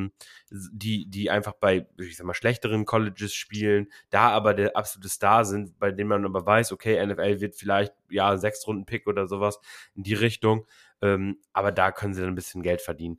Und ich glaube, die werden das vollkommen ausreizen am College, was ihnen ja auch nicht zu verübeln ist. Die Superstars, und da reden wir von einem Edison und auch die Jungs, die da drei Millionen bekommen, die mhm. aber in der NFL äh, in der ersten Runde gehen. Die da, mhm. ein, dann haben sie ja, das darf man nicht vergessen, ähm, College ist immer eine begrenzte Zeit und du wirst jetzt nicht sagen, okay, weil ich da jetzt drei Millionen verdiene noch, äh, bleibe ich jetzt noch mein Senior Year im College und äh, setze dafür aufs Spiel, einen First-Round-Rookie-Vertrag über fünf Jahre zu bekommen, wo, wo ich, weiß was ich, 30 Millionen garantiert ja, gut, verdienen. Sind ja erstmal 14, äh, sind ja erstmal vier, vier Jahre. Ja, vier, genau. Garantiert ja, genau, ja, ja, ja, gut. Ähm, ja, genau, vier Jahre garantiert plus ein fünftes Jahr Option ja. Ja. Ähm, bekomme und einfach die Sicherheit habe. In mhm. dem Moment, wo, wo ich meinen First Round NFL-Vertrag unterschreibe, wenn ich mich nicht blöde anstelle, habe ich für mein Leben ausgesorgt. Brauche ich ja. nie, also brauche ich nach meiner NFL-Karriere nie wieder arbeiten, wenn ich mhm. natürlich völlig über meine Verhältnisse lebe. Und ich glaube, äh, das ist einfach dieser, diese Motivation für viele und deswegen werden die auch weiterhin in die NFL gehen. Wie gesagt, bei diesen Midroundern, Da äh, kann ich mir schon vorstellen, so, dass wir da dann einige haben werden, die dann sagen, naja, gut, komm, dann mache ich halt nochmal ein Jahr hier, ne? weil ich hier kriege nochmal meine, meine 500.000 oder sowas und dann bin ich schon mal glücklich. Habe ich schon ein bisschen was. Ja, also Sky Moore zum Beispiel, jetzt wollte ich mir den gerade mal angucken, da ist leider noch, sind noch keine Contract Details drin, aber selbst der hat einen Contract Value an sich als äh, 54. als 54. Pick im, im NFL Draft von knapp 7 Millionen Dollar. Also ja. der ist halt einfach, das ist garantiert, das, das nimmt dir keiner mehr weg. Genau. Und, und Traylon Burks äh, hat das Doppelte äh, ungefähr 14,5 Millionen US-Dollar garantiert jetzt für, für, sein, ähm, für seinen, für seinen Rookie-Vertrag. Und das sind halt Summen, also da muss es dann schon noch in andere Richtungen gehen als drei Millionen, äh, um nochmal ein Jahr im College äh, dran zu hängen. Ich bin wirklich bei so einem Travion Henderson zum Beispiel super gespannt, weil Sieg Elliott ich glaube, der ist immer noch einfach so ein Superstar in diesem Ohio State Umfeld und so weiter. Und wie kannst du mit dem Werbung machen? Was bringt das ein Trevian Henderson nochmal ein Jahr zu signen? Wie viel Millionen kann der wirklich verdienen, wenn du so ein, wenn du so der Superstar Running Back im College Football bist? Und ja, ich meine, wenn, wenn dir jemand hergeht und sagt, du kriegst halt für ein Jahr zwischen 10 und 15 Millionen an, an, an Werbedeals und Zeug, alles nachgeschmissen, dann könnte es natürlich schon nochmal interessant werden. Aber solange wir uns da im Bereich von drei Millionen aufhalten, dann glaube ich auch, komm. Äh, so lang werden die alle in die NFL gehen, wenn die, wenn das Top-Talente sind. Also wenn sie ein zweitrunden Rookie-Pick sind, dann mindestens und aufwärts, dann glaube ich, äh, wird da keiner zurückgehen. Ja, und genau, das ist eben auch ähm, bei, also beim Running Back ist es ja noch mal schlimmer. Der, die, ja. der körperliche äh, Verfall und ich sag mal, wenn du dann so einen NIL-Deal unterschreibst, äh, dann musst du halt auch spielen, ne? Also ja, ja, nehme ich mal an. Also das wird dann nicht sein, jetzt setze ich mal ein Jahr aus, dann werden die dir schon was husten, dass du dein Geld kriegst. Und ich glaube von daher, dass äh, ja, die, wie gesagt, die Stars werden immer, die werden immer in die NFL gehen. Und ja, äh, ja ich könnte mir natürlich vorstellen, dass da auch irgendwann aus NFL-Seite irgendwo die Rookie-Deals dann angepasst werden, weil ja. natürlich, ne, das muss sich sein. für die Spieler ja wahrscheinlich auch lohnen. Na gut, ja, die NFL ja. sieht es wahrscheinlich nicht so, aber die, die äh, Player, Players Association wird da schon dann auch irgendwann neu verhandeln und sagen, hier, mach mal ein bisschen mehr. Genau, ja. Ja, also spannende, spannende Frage. Ich bin wirklich ähm, einfach, also glaube ich, muss man jetzt, muss man beobachten. Ähm, es wird die, es, es könnte sein, dass es unsere zweite, dritte Runde etwas ausdünnt. Könnte sein, dass wir in Zukunft anders darüber reden, wenn jemand als Senior äh, in die NFL kommt, dass man da auch sagt, ja, okay, der wäre, der hätte aber kommen können, wäre halt ein Late Second gewesen, hat aber richtig Kohle am College bekommen, kommt deswegen später, hat in seinem Senior ja wieder dominiert dann kann das auch mal sein, dass das wirklich äh, weniger äh, kritisch zu sehen ist als, als in der Vergangenheit. Die Frage ist natürlich auch immer, und das muss man hier auch berücksichtigen, natürlich, die Superstars bekommen auch diese fetten NIL-Deals, die so Second, Late Second Rounder, ob die dann wirklich auch die dicke Kohle am College bekommen, ist ja auch nochmal die zweite Frage.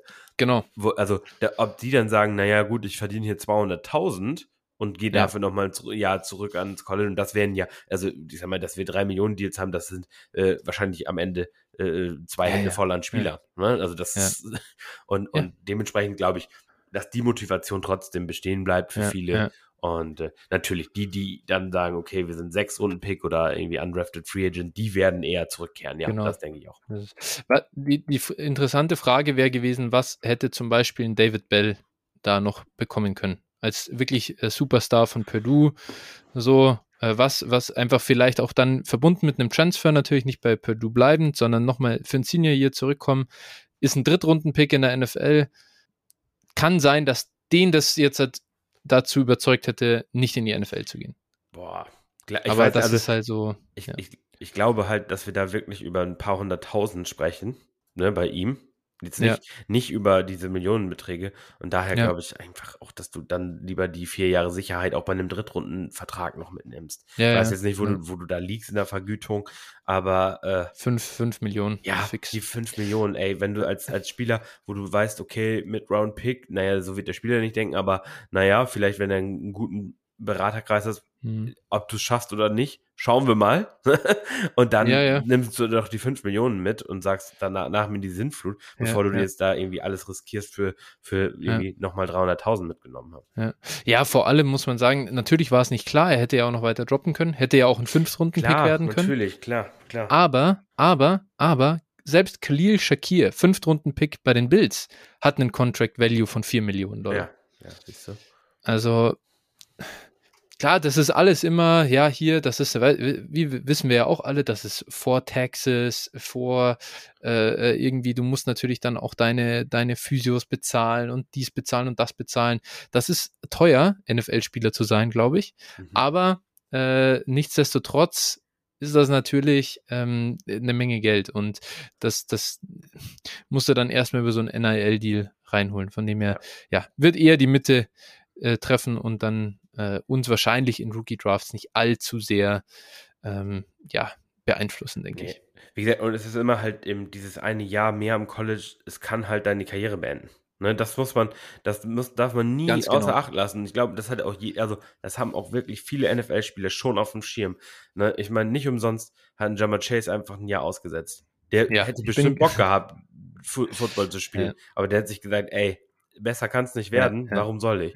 Und das sind einfach diese Punkte. Ich glaube, das ist schon auch ein großer Punkt in deren Überlegung.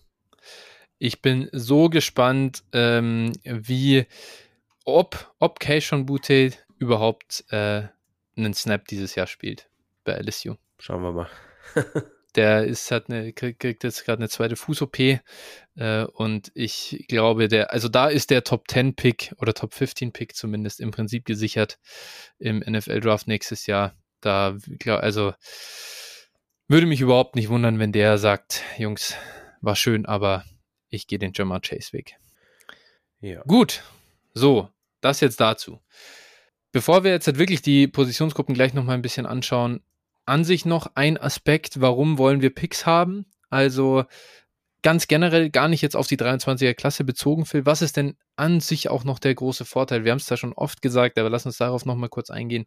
Was ist der Vorteil davon, einen Rookie-Pick zu halten im Vergleich zu einem proven Veteran, zu einem Spieler, äh, zu dem, also quasi, warum willst du das risikoreiche Rookie-Pick-Asset im Vergleich zu dem äh, proven Vet, der das sichere Asset ist? Ähm, wir können das ja mal vergleichen mit, ähm, warum möchtest du lieber das Geld auf dem Konto haben als irgendwie entweder ein Gutschein, eine Gutschein oder eine Ware, eine Ware von irgendwie, äh, sagen wir mal, äh, das neue iPhone. Einfach mal als Beispiel. so, du, das, das, iPhone, da weißt du, dass, was es kann, das ist toll und super und alles äh, kann gewisse Sachen. Äh, so, und, und wenn ich ganz viel Glück habe, dann wird's noch mal eine limitierte Edition, kann ich mir in den Schrank packen, kriegt noch mal ein bisschen mehr, vielleicht sogar noch mal, wenn es ganz gut läuft, aber nicht unbedingt. Eigentlich hat das ja schon den höchsten Wert. Wenn ich das Geld, äh, sagen wir mal 1000 Euro fürs iPhone habe, da kann ich mir auch dann das nächste iPhone von kaufen, weil ich habe ja vielleicht noch ein altes Telefon, mit dem ich auch genauso gut telefonieren kann oder ich brauche vielleicht im Moment gar kein Telefon. also äh, ne, das ist so ein bisschen die Metapher, was, was will ich damit sagen? Es, es, gibt dir, es gibt dir einfach Flexibilität. So, ähm, das heißt, im Zweifel kann ich mir halt auch ähm, während der Saison einen, die Produktion kaufen, wenn ich sie brauche. Ja, das heißt, und, und vielleicht auch nicht für, für alle Picks, sondern ne, muss nicht so viel, habe nicht so viel investiert dann in den Spieler. Und äh, ja, ich habe ich hab einfach Flexibilität, ich habe äh, Roster-Spots, äh, das muss man auch mhm. sagen, da kann ich andere Spieler wieder für aufnehmen. Und äh, ja, deshalb Picks. Und sie werden, äh, da können wir uns sehr sicher sein, in der 23er Klasse würde ich da auch absolut meinen Arsch drauf verwetten, dass äh, sie einfach brutal wert, viel wert sein werden wenn die Rookie Draft Season kommt. Ja. Dazu darf man, glaube ich, möchte die Metapher noch ein, um einen äh, Punkt erweitern. Die finde ich nämlich an sich super gut. Das iPhone kann auch runterfallen, dann springt der Bildschirm ja. und dann auf einmal hast du äh, kein besonders wertvolles Asset mehr und du musst es mal mindestens zum Richten bringen und einiges dafür bezahlen. Und ähm, das äh, passiert ja, also ich habe zumindest das noch nicht erlebt, dass jemandem das Bankkonto ausgeraubt wurde. ist, ja. da, muss es, da muss es dann schon ganz wild zugehen. Ähm, Und von dem her, das ist halt auch, das ist genau der Punkt. Das ist die, diese falsche, dieses, dieses falsche Denken in Sicherheit. Wir haben das in der letzten Folge schon besprochen. Wo ist der, der sichere Wert eines Michael Thomas hingegangen? Wo ist der sichere Wert eines DeAndre Hopkins hingegangen? Ähm, selbst, äh, man muss ja gar nicht eben so, so in dieses äh, rein, reinen Alterspunkt gehen, wo ist der sichere Wert eines Juju Smith Schuster hingegangen ähm, und so weiter und so fort. Also dieses, diese, es ist einfach eine Mehr zu denken, dass Proven Veterans, die der sichere Hafen der Geldanlage oder der Kapitalanlage sind, das ist nicht so. Du legst im Vergleich, also im Vergleich zum Rookie-Pick, wo einfach überhaupt keine konkrete, konkreter Name dahinter steht, sogar dein ganzes äh, Geld in ein sehr konkretes Nest hinein und das kann einfach untergehen wenn es blöd läuft. So, genau, das war einfach mal noch der, der Ausflug hin, warum eigentlich, äh, ja, Picks generell und der, das ist halt auch, ähm, ja, das ist genauso äh, gültig für eben die 23er. Warum ist dann aber die 23er jetzt nochmal was Besonderes? Und da gucken wir jetzt halt auf die einzelnen Positionsgruppen und äh, lassen ein paar Namen fallen, ohne jetzt dazu sehr in die äh, Prospect-Analyse einzusteigen, denn das würde wirklich zu weit führen äh, ist sicher ein Punkt, den wir in der weiteren Offseason vereinzelt auch mal nochmal aufgreifen können. Aber lass uns mit den Quarterbacks starten. Die obvious Namen hier sind Bryce Young und CJ Stroud. Ich glaube, die Kollegen äh, Quarterbacks von Bama und Ohio State kennen die meisten oder zumindest sehr, sehr viele schon. Ähm, du hast dir jetzt halt nochmal ein bisschen in der Tiefe einige, äh, diese Klasse angeschaut. Und ja, ich habe schon gesagt, es wird schwer, nochmal so eine Klasse wie die 21er zu bekommen. Aber selbst wenn es das nicht wird, wie, wie, wie ist denn dein Ausblick auf die, auf die 23er Klasse? Oder was hast du da von deiner Analyse mitgenommen? Ja, also grundsätzlich, du hast es gerade schon gesagt, wir haben die zwei, sage ich mal, äh, ja, die jeder mittlerweile auch schon mal gehört hat. Ne? Das sind eben CJ Stroud und, und Bryce Young. Ähm, ja, und dann geht es wirklich dann haben wir wirklich, also ich habe es dir gestern ja nochmal geschrieben, als ich mich dann damit befasst habe. Es ist, wird absolut, also so, so eine tiefe Klasse ähm, habe ich überhaupt noch nicht gesehen. Klar, mhm. es werden einfach Spieler, dadurch, dass die Klasse so tief ist, werden Spieler sagen, alles klar, ich stelle mich jetzt nicht, wenn schon vielleicht, wenn da 15 bessere Quarterbacks oder 10 bessere Quarterbacks sich für den Draft angemeldet, dann werde ich mir sicherlich nicht das Risiko eingehen, äh, Sam Howell Draft hinzulegen. Mhm. Und ja. ich gehe nochmal zurück ein Jahr ins College. Ne? Also das wird, wird durchaus passieren, denke ich. Dann werden wir einige Spieler verlieren, die äh, dann ja einfach schlecht sind, wo sich dann ja. herausstellt, dass sie vielleicht doch nicht so gut sind oder einfach nicht gut sind. Und äh, aber nichtsdestotrotz ist einfach natürlich die Chance, wenn du mehr, mehr Kandidaten hast, einfach auch hoch, dass dann äh, auch davon mehrere was werden. Ne? Und danach, nach ja. diesen beiden eben, haben wir eigentlich für mich eine Gruppe so aus grob und natürlich, wie gesagt, es ist aktuell komplett einfach ein Ratespiel, aber haben wir eine Gruppe aus rundweg, ja, ich würde mal sagen, so fünf, sechs Spielern, mhm. die, die äh, was werden könnten, nicht müssen. Und äh, ich nenne die einfach mal jetzt. Dann ja. zunächst haben wir Tyler Van Dyke, äh, Quarterback von Miami. Das ist eher so ein Pocket Passer, aber mhm. äh, ja, der wird auch relativ hoch gehandelt. Dann haben wir Anthony Richardson. Das ist so ein mhm. Cam Newton-Typ. Ähm, bei dem ist es so, der ist halt noch ein sehr roher pa Passer. Und äh, also athletisch ohne Ende, aber ja, gucken wir mal, was das Passing dann nachher ja macht. Und bei Mal dem sehen, ob er Cam Newton oder Jamie Newman wird. ja, genau. Und bei dem kann es halt auch durchaus sein, dass der dann nochmal ein Jahr ans, ans, College zurückkehrt, sollte das ja. Passing nicht so mitlaufen. Ansonsten, wenn es natürlich gut ist, dann wird so ein Quarterback, wir haben es ja bei Trey Lance gesehen und die im Prinzip gut vergleichbar haben, sehen wir, wo so einer gehen kann. Mhm. Dann haben wir noch, ähm, ja, Will Levis, Quarterback von Kentucky. Das ist mhm. so ein, ja, ich sag mal, Josh Allen-Verschnitt. Nicht ganz so athletisch, nicht ganz so gut zu Fuß, aber äh, ungefähr den gleichen Arm und mhm. äh, hat letztes Jahr eine gute Saison hingeliefert, äh, äh, geliefert, nachdem er von Penn State weg äh, transferiert ist und bei Kentucky dann endlich spielen durfte. Mhm. Dann haben wir, jetzt muss ich mal gucken, genau, haben wir Hendon Hooker, auch so ein mobilerer Quarterback von Tennessee.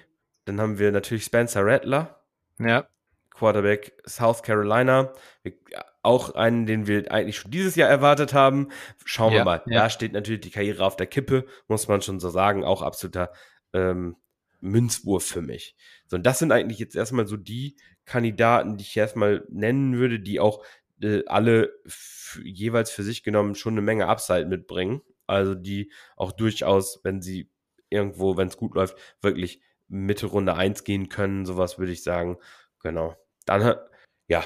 Und dann haben wir natürlich, und dann haben wir jede Menge Kandidaten danach. ja, ja. Also da, Ja, und da, da glaube ich, das ist, da, da wird es dann wirklich schwer, irgendwie äh, da noch ein, ein richtiges Ranking zu machen. Also wer wie hoch gehen könnte. Ähm, Mhm. Denn da gibt's, also wen, wen ich wirklich spannend finde, äh, Millie Cunningham von Louisville ist halt lange schon am College, das muss man wirklich sagen, das ist nie so gut, aber äh, Malik Cunningham wäre jemand, der eben am, am Boden ähm, unglaublich, äh, ja, also ist ja, ist ja Louisville, da war Lamar Jackson davor äh, und ich glaube, die Vergleiche, die schreiben sich dann schon fast von selbst so äh, in der Zukunft. Ähm, aber Lamar Jackson kam halt super, super jung aus dem College und äh, Millie Cunningham ist, geht es, glaube ich, in sein sechstes Jahr, nachdem er aus der Highschool raus ist. Also das ist schon Wahnsinn. Ähm, hat aber so ein bisschen Ansätze gezeigt auf jeden Fall und wäre halt ein spannender, auf jeden Fall ein spannendes Fantasy-Asset. Und äh, Phil Jokovic vom Boston College, bin ich auch mal gespannt, was äh, der Kollege machen kann. Denn den, den fand ich so ein bisschen äh, generell spannend, wenn es äh, wenn's um Devi geht und um Quarterbacks geht, auch wenn ich mich da an und für sich mittlerweile sehr zurückhalte, wie ich schon öfter äh, gesagt habe. Ja, genau. Dann haben wir vielleicht noch ein paar, paar Spieler, so die von eher aus eher kleineren Conferences auch kommen. Grayson McCall von Ca- Coastal Mhm. Carolina, Jake Hayner von äh, Fresno State, Devin Leary von NC State. Ne, das Ja. sind so Spieler, die man noch nennen kann. Dann haben wir so Wildcards wie zum Beispiel Cameron Ward, der wird von einigen auch relativ hoch gesehen, der jetzt Mhm. zu Washington State transferiert ist, auch, ich glaube aus der FCS. Ich weiß gar nicht, das Mhm. Team hatte ich Okay. jedenfalls noch nie gehört. Da hat er Ja. natürlich alles in Schutt und Asche gelegt. Ja, ja. Ich glaube, DJ, DJU sollte man zumindest nochmal nennen. Aus dem einfachen Grund, hat unfassbar schlecht ausgesehen im letzten Jahr, äh, jetzt bei Clemson. Da waren die um Umstände auch schlecht, muss, muss, man, muss man halt fairerweise zumindest noch dazu sagen, aber er war trotzdem underwhelmingly bad. Mhm, Ähm, ja. äh, trotz, also, aber trotzdem die NFL ist auch immer noch die NFL und DJU war ein Five-Star-Prospect, alle haben, waren unfassbar hoch bei ihm und ich könnte mir halt vorstellen, wenn der Ansätze zeigt und so Flashes zeigt, dass es einfach NFL-Teams gibt, die dann wieder sagen, ja, ja, den kriegen wir bei uns schon hin und so und da ist das Talent ist da und so. Da ist halt die Size da, da ist der Arm da, das ist also das, was irgendwie dann äh, für viele wichtig ist, ist dann erstmal da und dann wird, werden die, die Trades ähm, halt äh, gekauft und von dem her definitiv ein Kandidat, den ich mir auch vorstellen könnte, dass er in der ersten Runde plötzlich wieder geht. Uiuiui. du bist aber sehr optimistisch. Also ich glaube, ich nee, glaub, nee, ich bin nicht optimistisch, aber ich, ich sag mal, ähm, Five Stars sind halt doch irgendwo immer noch Five Stars und das wird Natürlich. Äh, Ich glaube nicht mehr dran bei ihm, aber also ich glaube eher an ein Szenario, dass er gebencht wird in der Saison. Ja. Für die haben äh, mit mit Klapnick einen hohen Recruit bekommen auf Quarterback und dass er dann Mhm. irgendwo nächstes Jahr nochmal hintransferiert und dann gar nicht 23 rauskommt. Also das könnte, das wäre ist für mich ein Szenario, was ich Ja. vermuten würde, aber gut. Ja, ansonsten jede Menge Kandidaten. Es gibt halt, ähm, ja, in, in der Quarterback-Landschaft, Dylan Gabriel äh, muss bestimmt genannt werden, neuer Starting Quarterback von Oklahoma, äh, auch schon ewig am College, aber also, ne, wer weiß, wenn der da eine gute Saison spielt. Mh, Tanner McKee wird auch, äh, war, glaube ich, bei PFF relativ hoch. Die haben auch so einen Mhm. 23er Mockdraft gemacht. Äh, ja, der ist von Stanford und äh, hat irgendwie zwei Jahre eine Mission gemacht. Also die machen ja manchmal so eine Mormonen-Mission, ne, hier Taysom Hill-Style. Und äh, Mhm. ich glaube, Simi Fehoko, auch von Stanford, die haben das auch Ja. mal gemacht. Und ja. der hat da letztes Jahr jetzt das erste Jahr gestartet und der könnte aber dann eben auch schon rauskommen, glaube ich.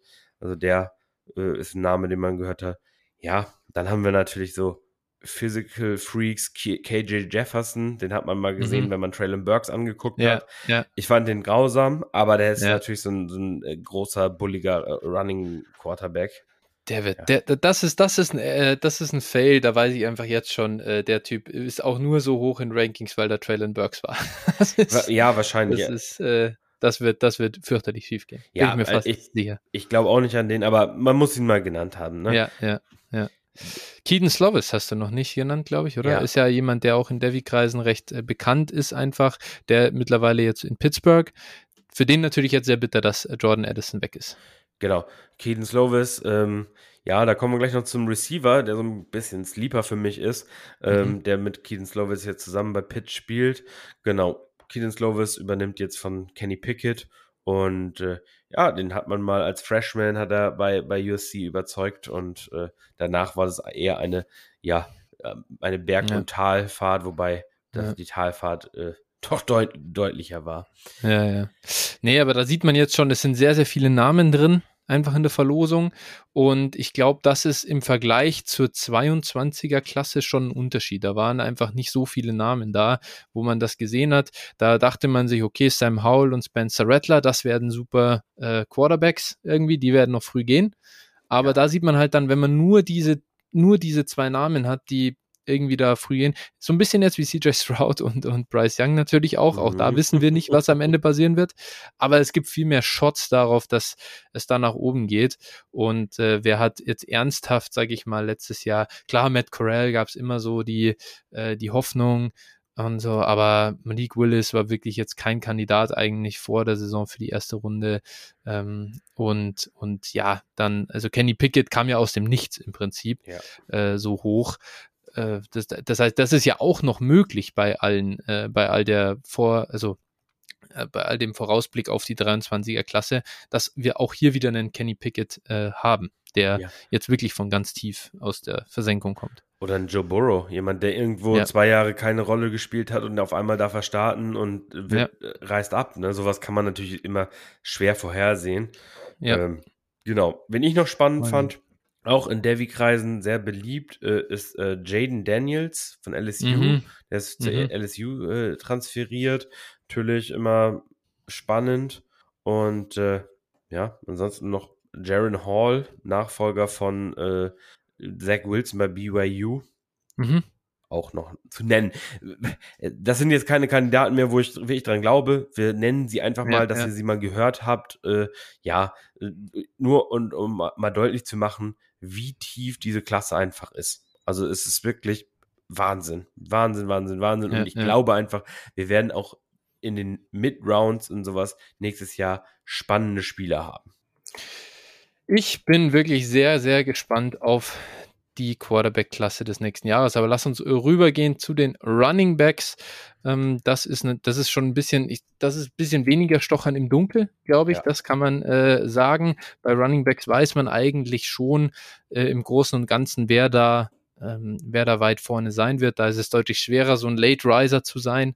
Und äh, da, da muss man schon fast, dann, dann hast du halt so ein Rashad White-Profil im Zweifel, das mal ganz spannend ist, aber da sagen dann auch alle, ah, nur ein Jahr Produktion und hm, und ist ein Running Back, ist schon alt und so weiter. Hier gibt's äh, ein klareres äh, Top-Feld und das ist eben ganz oben wirklich überragend. Jetzt, ich sage einfach mal ein paar Namen äh, und die sind äh, obvious, also die klare Nummer eins, Bijan Robinson. Ich glaube, da gibt's äh, wenig äh, daran zu zweifeln oder zu rütteln. Wer da einen anderen an eins hat, das ist schon fast, also ich glaube, das ist wirklich äh, Clickbait und äh, Engagement Farming. Äh, Robinson einfach ein, ein Spieler, 220 Pfund, glaube ich, ungefähr schwer, äh, sechs Fuß groß, also äh, Gardemaße für einen Running Back. Ähm, und neben dem, dass er eben ein sehr guter Runner ist, auch gefährlich aus dem Backfield als Receiver, läuft richtige Routen, auch Downfield. Ähm, das ist äh, ein Typ, sage ich mal so vom, vom äh, Prospect-Level her, weiß ich jetzt nicht, ob man dann äh, Saquon Barkley äh, hier nennen sollte, aber ich glaube ungefähr auf dem Level, äh, wie das damals war, wird, wird ihm, glaube ich, schon gerecht. Oder ist jetzt auch nicht zu sehr drüber. Und dann gibt es noch ein paar andere äh, Kandidaten, die, die spannend sind und jeweils eben mit, mit unterschiedlichen, äh, wie soll ich sagen, mit unterschiedlichen ähm, Stärken und Schwächen. Jameer Gibbs ist jetzt zu Alabama transferiert, ein relativ kleiner Back, äh, nur so ungefähr 200 Pfund schwer, vielleicht ein, ein bisschen drüber. Äh, hier kommen natürlich die Christian McCaffrey-Vergleiche gleich, ähm, weil er jetzt natürlich auch noch bei Alabama spielt. Das äh, ist, da, da wird er auch als Läufer äh, überragend sein, aber vor allem ein richtig, richtig starker Receiver. Zach Evans, äh, jetzt hat bei Ole Miss, ich glaube, der war vorher bei TCU, oder? Richtig. Ja. ja. TCU, Zach Evans ein bisschen, äh, der, der auch ein kompletter Running Back eigentlich, auch Size hier äh, überragend und ich glaube für viele die Nummer zwei unter den Running Backs äh, in der Klasse. Bei ihm das Problem in Anführungszeichen, in Anführungszeichen hat bisher relativ wenig äh, Touches gesehen und äh, scheint so ein bisschen, da gibt es ein bisschen Off-Field Fragezeichen, wie stabiler da ist. Ähm, nächster Kandidat Tank Bixby von Auburn. Ja, ich persönlich bin kein großer Tank Bixby-Fan, ist jemand, der nicht äh, sehr viel, der, der im Passing-Game oder im Receiving-Game eigentlich gar nicht eingebunden ist, äh, spielt in einer relativ schwachen Offense. Mir taugt er nicht so sehr als äh, Runner, äh, sind aber viele sehr, sehr begeistert, was, was seine reinen Rushing-Fähigkeiten angeht, war auch lange die Nummer zwei hinter Bijan, besonders äh, vor der letzten Offseason spannender Spieler auf jeden Fall. Und dann würde ich das Tier so ein bisschen mit Sean Tucker hier beenden. Der spielt in Syracuse. Ich bin sehr großer Sean Tucker-Fan, guter Runner, auch ein äh, wirklich guter Receiver und äh, auch mit ansprechender Size gesegnet. Also äh, hier ist nur die Frage natürlich, Syracuse, ACC halt nicht, äh, ja, ist kein SEC-Back. Das ist natürlich auch immer so ein, so ein kleines äh, Sternchen, das man dann ranmachen muss und wo man ein bisschen vorsichtig sein muss, wie die NFL das Ganze dann bewertet. Aber das sind schon fünf Backs. Also ich glaube, nehmen wir mal Brees Hall außen vor, weil wir beide große Brees Hall-Fans waren. Wenn die rauskommen und in ihrem letzten College-Jahr jetzt nicht äh, katastrophal auftreten, dann glaube ich, wären das alles, äh, wären das alles Spieler für den 1-2 dieses Jahr gewesen, oder? Also ja. außer Bijan, weil der wäre der 1-1 gewesen. Ja, aber ja. genau. Aber sonst ja, klar. Das sind alle Spieler, die je nach Saisonverlauf und so weiter äh, durchaus einen Shot haben, in die Richtung zu gehen. Also das ist schon, äh, da, das sind Running Backs, die, die einfach wirklich äh, Blue Chip Player sind. Ich glaube, dann kann man noch, dann kann man noch so viel, man kann wirklich noch viele nennen und das ist ein großer ja. Unterschied zu diesem Jahr auch. Äh, weiß nicht, fang du mal, sag du mal ein paar Namen, äh, ja. vor allem die du, die du auf dem Zettel hast. Also wen man auf jeden Fall noch auf dem Zettel haben muss, der wäre eigentlich auch dieses Jahr hätte der schon mhm. rauskommen dürfen, wäre Zach Charbonnet, der ja, ja der bringt eigentlich alles mit. Ne? Und das ist auch, ja. ich habe mal nachgeguckt, der ist, glaube ich, wenn er jetzt in 23er Draft geht, auch erst noch, noch 22. Also das geht noch, mhm. der ist auch nicht uralt. Und ja. das ist ein guter Passcatcher und der hat wirklich die Size 6'1, 220, ähm, mhm. wird er gelistet jedenfalls. Und ähm, ja, also da bin ich gespannt, was der für eine Saison bei UCLA spielt. Aber wenn die dem eine etwas größere Workload geben, dann kann der auch nochmal die Boards ein bisschen hochschießen. Mhm. Dann haben wir sicherlich, den müssen wir hier nennen, das wird sicherlich einer sein, den ich nicht so sehr drafte, aber das äh, Devon äh, A-Chain von Texas ja. A&M. 5,985 ist relativ äh, klein, aber ist ja wahrscheinlich der schnellste Running Back im College Football. Mhm. Ähm, also der ist auch Sprinter und äh, ja, interessant. Ja, interessant und ja, muss man mal sehen, äh, wann der gedraftet wird, wie, wie, was für eine Rolle er spielen kann mal gucken. Das ist halt, da fangen halt eben die jetzt die Fragezeichen an. Dann haben wir sicherlich die beiden Georgia Backs, Kendall mhm. Milton zum einen, Kenny McIntosh zum anderen. Mhm. Mhm. Georgia Backs werden immer gedraftet, so will es das Gesetz in der NFL. äh, ja. ja. also die beiden sind sicherlich, so, sollte man auf dem Zettel haben. Mm, dann würde ich gerne noch Blake Corum von Michigan ja. nennen.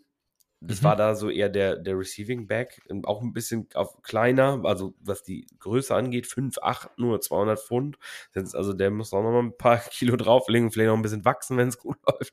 Ähm, ja, so, da, das sind, glaube ich, die, die man dann so im, im zweiten Tier nennen kann. Hm. Und dann hier, äh, ja, vielleicht ein kurzer Satz zumindest zu Du Swan. Äh, Kansas State ist bei vielen sehr, sehr hoch. Er wird bei uns nicht so hoch sein, weil er selber, ja, sehr klein ist. also nicht so hoch ist. genau, also er ist wirklich auch nicht so hoch. Äh, ich weiß gar nicht, wie, wie groß ist er? Ist er 5,6 oder 5,7? Ja, äh, oder 5,8 vielleicht mit allem. Äh, nee, ist glaube ich gar nicht. Aber er ist auch, er ist also ich, 5, ich habe ich hab hier nur 5, 6. Ja, genau, 5, 6 ist er. Ja, ja, ist Wahnsinn. Also es ist halt, da, da sehe ich einfach nicht, ähm, dass das ein, dass das ein NFL Spieler ist. Ähm, ich weiß nicht, warum er trotzdem in Devi-Kreisen so früh geht, ehrlich gesagt. Er ist natürlich, also krasser Spieler für College Football. Wirklich, er dominiert da bei Kansas State und das ist auch stark, aber für die NFL sehe ich da ganz schwierig. Auf der anderen Seite, äh, wen wir mit Sicherheit deutlich höher haben, Kendrick Miller, TCU, weil eben Zach Evans jetzt wegtransferiert ist, der, der Breakout-Kandidat eigentlich für 2022, weil er in den wenigen Snaps oder in den mit den Rushes, die er bisher gehabt hat, wirklich auch gut aussah äh, bei TCU. Und äh, da könnte ich mir wirklich vorstellen, dass der in Jahr drei äh, jetzt einen deutlichen Sprung nach vorne macht. Mal sehen, ob er dann sofort rauskommt. Das muss man mal abwarten. Aber spätestens 2024, glaube ich, können wir da können wir uns auf ihn freuen. Ja. Ja, ansonsten äh, Jalen Burger sollte mal der Nachfolger von äh, mhm. Jonathan Taylor bei Wisconsin werden, soll jetzt mhm. der Nachfolger von Kenneth Walker bei Michigan State werden. Ja. Also ja, mu muss, muss man mal gucken. Natürlich, wenn er voll diese Rolle bekommt, dann kann das spannend sein.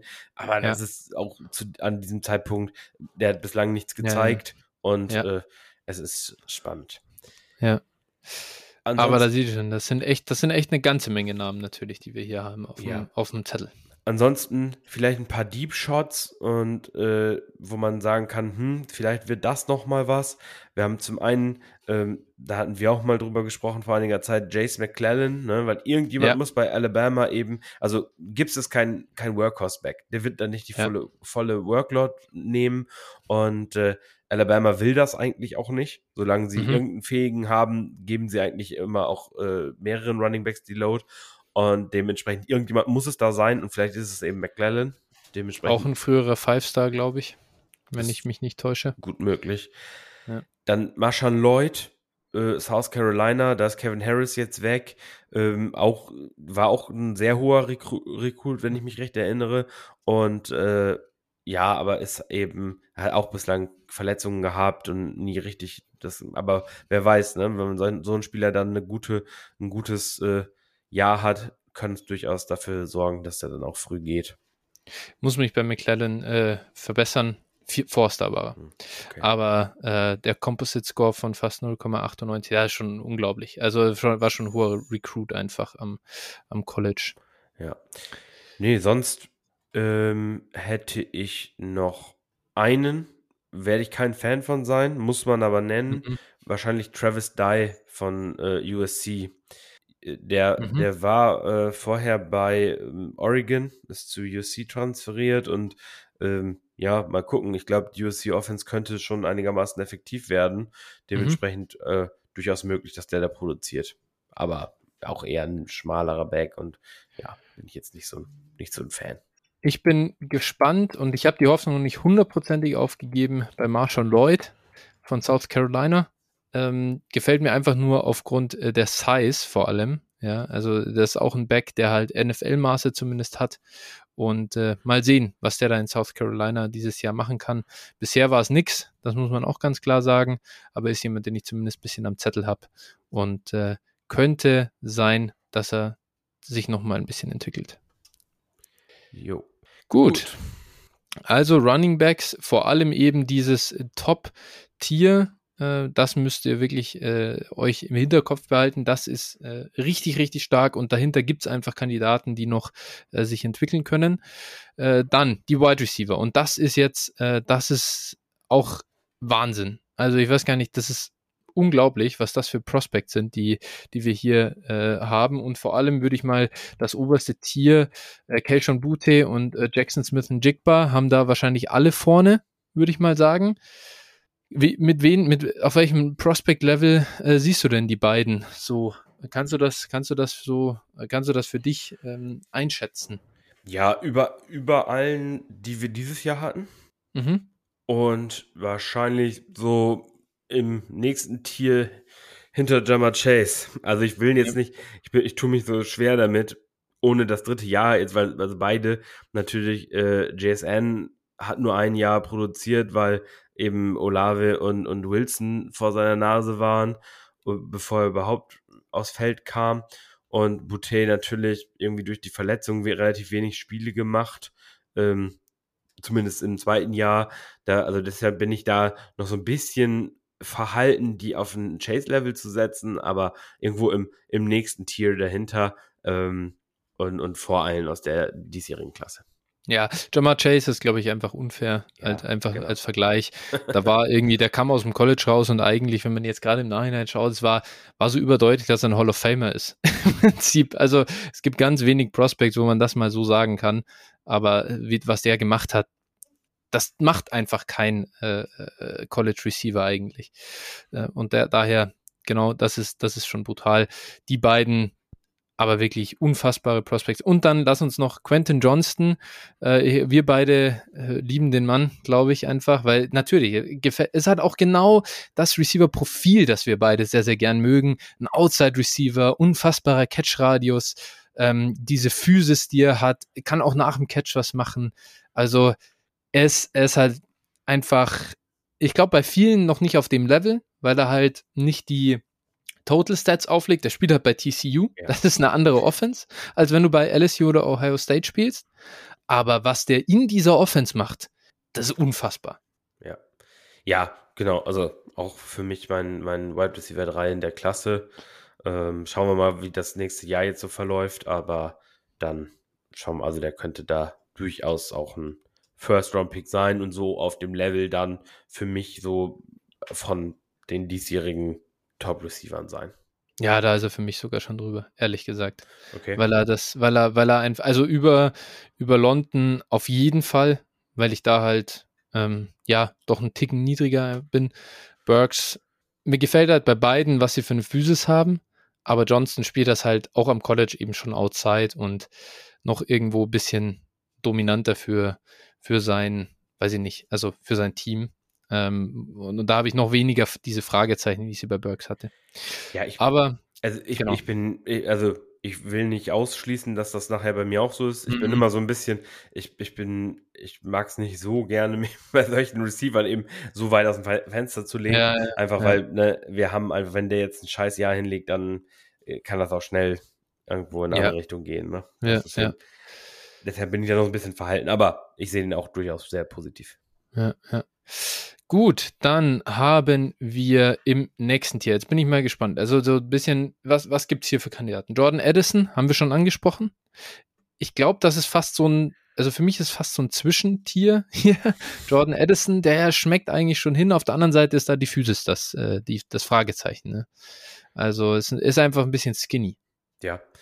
Ähm, gut, muss man sagen, letztlich oder beziehungsweise wird man auch da sehen, wie er jetzt mit ein bisschen, wahrscheinlich bei USC ein bisschen bessere Competition auch sehen wird, noch mhm. als bei Pitt. Und äh, deshalb, ja, schauen wir mal, was er dann letztlich auch, also da ist natürlich wie immer, ne, bei Größe und Gewicht, schauen wir, was Combine etc. sagen nachher. Und äh, ja, Production ist halt Production. Da kann man dann auch, also wir haben es ja nun gesehen, äh, bei, bei zum Beispiel auch Devonta Smith, der trotz der Size daneben produziert hat oder beziehungsweise es einigermaßen hinbekommen hat, äh, wo wir auch mhm. das nicht unsere größte Sorge war, sondern einfach, mhm. äh, ja, deshalb, da bin ich jetzt bei, bei Edison, der ist jetzt für mich nicht in der Range äh, wie Wandale Robinson oder sowas, wo ich sage, das ist ein Minion oder so, sondern der ist einfach ein bisschen schmächtig. Ja, okay. Ja, der ist ja auch kein, also er ist jetzt, also schmächtig, aber er ist ja kein Smitty. Also. Nee, nee, genau. Ja. Das ist, darf man ja auch, das ist, ja. das ist schon, das ist hart. Also, äh, der war ja wirklich äh, extrem, irgendwie unter 170 Pfund und ich denke mir, dass Jordan Edison, wo wird der rauskommen? Vielleicht bei 180? Ja, 180, 185 vielleicht so. Sowas. Ich denke, dass das so Chris Olave Maße wahrscheinlich. Mhm. Ja.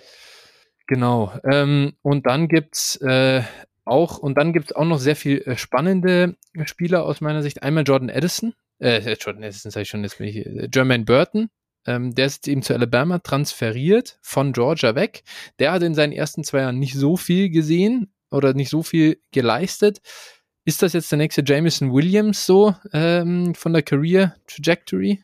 Schauen wir mal. Viel, also viel Konkurrenz bei Alabama hat er nicht mehr. Ja, genau. also das, das wird echt krass. Das wird äh, spannend äh, zu sehen sein. Also letztlich jetzt äh, Agay Hall ist weg. Ähm, da, ist er jetzt wirklich weg? Der, der ist zu Texas transferiert. Ah ja, okay. Ah, okay. Und, ja, siehst du nicht. Äh, jetzt ist im Prinzip nur Ja'Cory Brooks noch da und ja. er und äh, ja, Gibbs aus dem Backfield und, und, die, und hier äh, Latu der Tight End äh, und dann halt die Freshmen und sowas, aber gut. Ne? Also er hat auf jeden Fall einen relativ einfachen äh, Weg zu, pro zu produzieren. Mhm.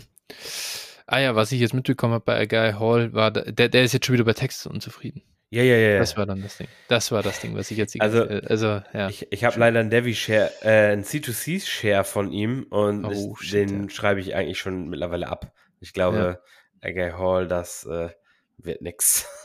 das, äh, das stinkt äh, gewaltig, ja. ja. Jermaine Burton, ich bin hier einfach etwas skeptisch, weil ich nicht ganz verstehe, warum er so ähm, wenig produziert hat, aber man muss die Situation einfach hier mit berücksichtigen.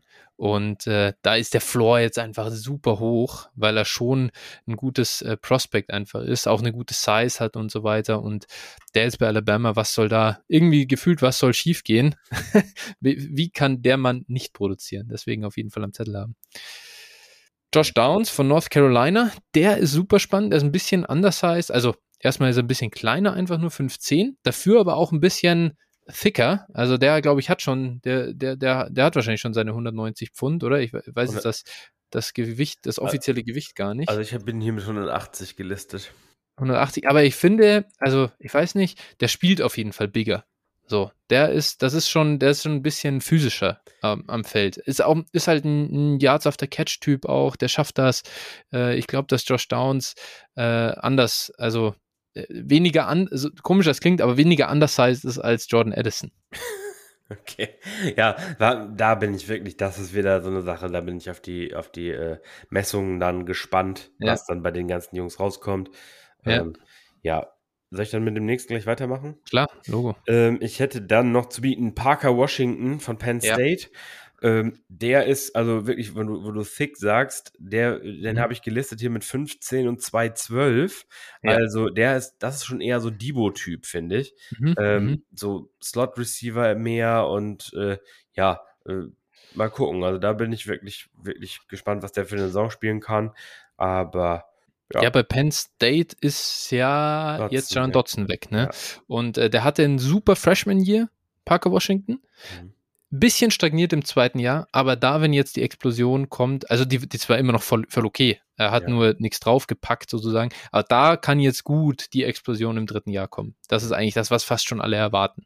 Ja, würde ich fast. Ja, und wenn wir jetzt gerade kurz mal, vielleicht jetzt kann ich da den nächsten noch mit einschließen, aber das sind alles Spieler, äh, also die, die ich wahrscheinlich, die wir jetzt, die letzten, über die wir gesprochen haben, die ich, die wahrscheinlich dieses Jahr First-Round-Picks gewesen wären. Ja, und die locker. nächstes Jahr halt ja. irgendwo Mitte der zweiten Runde sein werden. Ne? Das ja, muss man ja. sagen. Und äh, da habe ich den nächsten Kandidaten Oklahoma und da ziehe ich dann mhm. auch gleich den Vergleich zu einem Oklahoma-Spieler. Das war Marvin Mims. Ähm, mhm. Und der erinnert schon ein bisschen an Hollywood Brown, oder? Also so ein kleiner, mhm. schmächtiger mhm. Receiver, äh, eher Deep Threat-mäßig mhm. und äh, wird er eingesetzt und ja, ist da eigentlich, in, in, dass der jetzt auch bei Oklahoma geblieben ist. Mal gucken, ob es dem schadet. Ja, aber also einfach ein geiler Spieler. Finde ich mhm, so geil ich zum Zuschauen. Gerne, ja. Also die Hände, es ist unfassbar, der Typ. Ähm, genau, ein bisschen schade. Er hätte auch, äh, wäre mir auch lieber, wenn er woanders spielen würde. Ähm, aber ja, äh, trotzdem schon ein echt starkes, äh, starkes Prospekt. Aber jetzt die so. One-Man-Show bei Oklahoma zu sein, ist, ja. glaube ich, auch nicht verkehrt. Ja, fair, fairer Punkt, aber wie gesagt, äh, auch Total Yards Matter so ein bisschen, ne, für die, für die, für die NFL dann, ja, glaube ich. Ja. ja, gut, aber Oklahoma ist schon, glaube ich, ein Pro Programm, wo du schon wahrgenommen wirst. Ja, das ist richtig. Nächster Kandidat, das ist für mich ein Spieler, ähm, auch, auch super, super Spieler, super Freshman-Saison, Raheem Jarrett.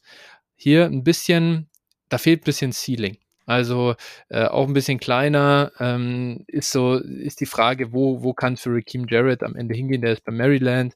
Ähm, Sehe ich aber finde ich finde ich immer noch einen zum Beispiel halt einen attraktiveren äh, Spieler als ähm, als jetzt dieser Jahan Dotson oder so. Und äh, bin gespannt, was der in seinem dritten Jahr jetzt machen kann. Ähm, ja, ja. weiter beobachten. Das wird, das wird für mich wahrscheinlich auch, also da bin ich auch sehr gespannt. Natürlich, Maryland hat auch noch einen anderen guten Receiver mit, mit äh, Demis. Ähm, mhm. Deswegen ist so sein, sein Ceiling so ein bisschen limitiert, aber der Spielertyp Raheem Jarrett, also äh, finde ich schon spannend. Ich habe jetzt da schon den, den Vergleich äh, Stefan Dix mal gehört und ich finde, der okay. ist gar nicht so, also vom Spielertyp her, ne? Jetzt ja. natürlich immer, ne? das sind ja. natürlich Ceiling-Coms. Ähm, ja, ja. Aber so, ne? 6-0 193 finde ich von den Maßen her gar nicht so verkehrt. D ja. Und deshalb, also, ja, muss Bin man sehen, was Maryland dann leisten kann, ne, mit ja. Tagovailoa als äh, ja. Quarterback. Taulier. Genau, der kleine Bruder. Der kleine Bruder, genau.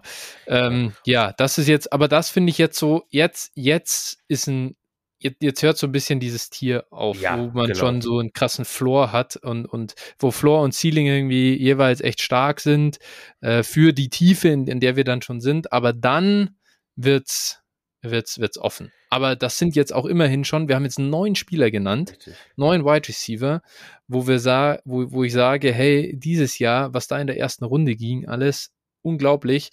Das, äh, das sind keine schlechteren Spieler, auch diese Parker Washington, Jared, Mims, ähm, die sind nicht schlechter als die diesjährigen, äh, diese, diese diesjährigen Late Firsts, die wir da hatten. Und, und die gehen halt nächstes Jahr vielleicht Ende zweite Runde. Nee, genau, also ja, ich hätte lieber, ich hätte lieber einen von denen als zum Beispiel Christian Watson. Ja, ja, ja. Ne? genau. Also, und Dotson sowieso. Aber also das ist, das muss man sehen. Und wie gesagt, du bekommst sie hier im Zweifel eine Runde später. Mhm. das ist so absurd. das Und ist äh, echt krass. ja, Ja. dann würde ich gerne noch, würde ich gerne noch zwei Spieler, die man auf jeden Fall mal gehört Mhm. haben sollte, nennen. Das Ja. ist zum einen äh, Konata Mumpfield. Ähm, Okay, Der ja. ist von Akron. ne, Akron kennt man eigentlich nur, weil LeBron James daherkommt, oder? Guter Akron, ja. Ohio. Mm, Ja. Und äh, der ist jetzt zu Pittsburgh eben tra transferiert, ist praktisch jetzt der Jordan Edison-Nachfolger, wenn man so will. Mhm. Also das kann durchaus spannend werden, weil der einfach, denke ich, eine relativ große Rolle haben kann in der Offense. Mal schauen, Mhm. ob es dann der Schritt auch gelingt. Eben Akron natürlich ist jetzt kein, kein Top-College. Äh, ja, da hat er aber auf jeden Fall schon abgerissen. Ja. Ansonsten würde ich ganz gerne noch Anea Smith von Texas A&M nennen. Ähm, ja, das ist so ein Spieler, also den habe ich durchaus schon in der Vergangenheit, also im letzten Jahr für dieses Jahr in der ersten Runde gemockt gesehen. Da hat er ein Mhm. sehr durchwachsenes Jahr bei Texas A&M und das ist so ein Slot-Receiver Running Back Hy- Hybrid, kann man sagen. Und da bin ich mal sehr gespannt. Ich glaube, die NFL wird den mögen. Ich glaube, Mhm. wir nicht, weil er auch ein Senior Mhm. sein wird und wie gesagt, die Rolle ist so ein bisschen unklar, aber ich glaube, die NFL wird den mögen. Dementsprechend glaube ich auch, dass wir den zumindest mal nennen müssen.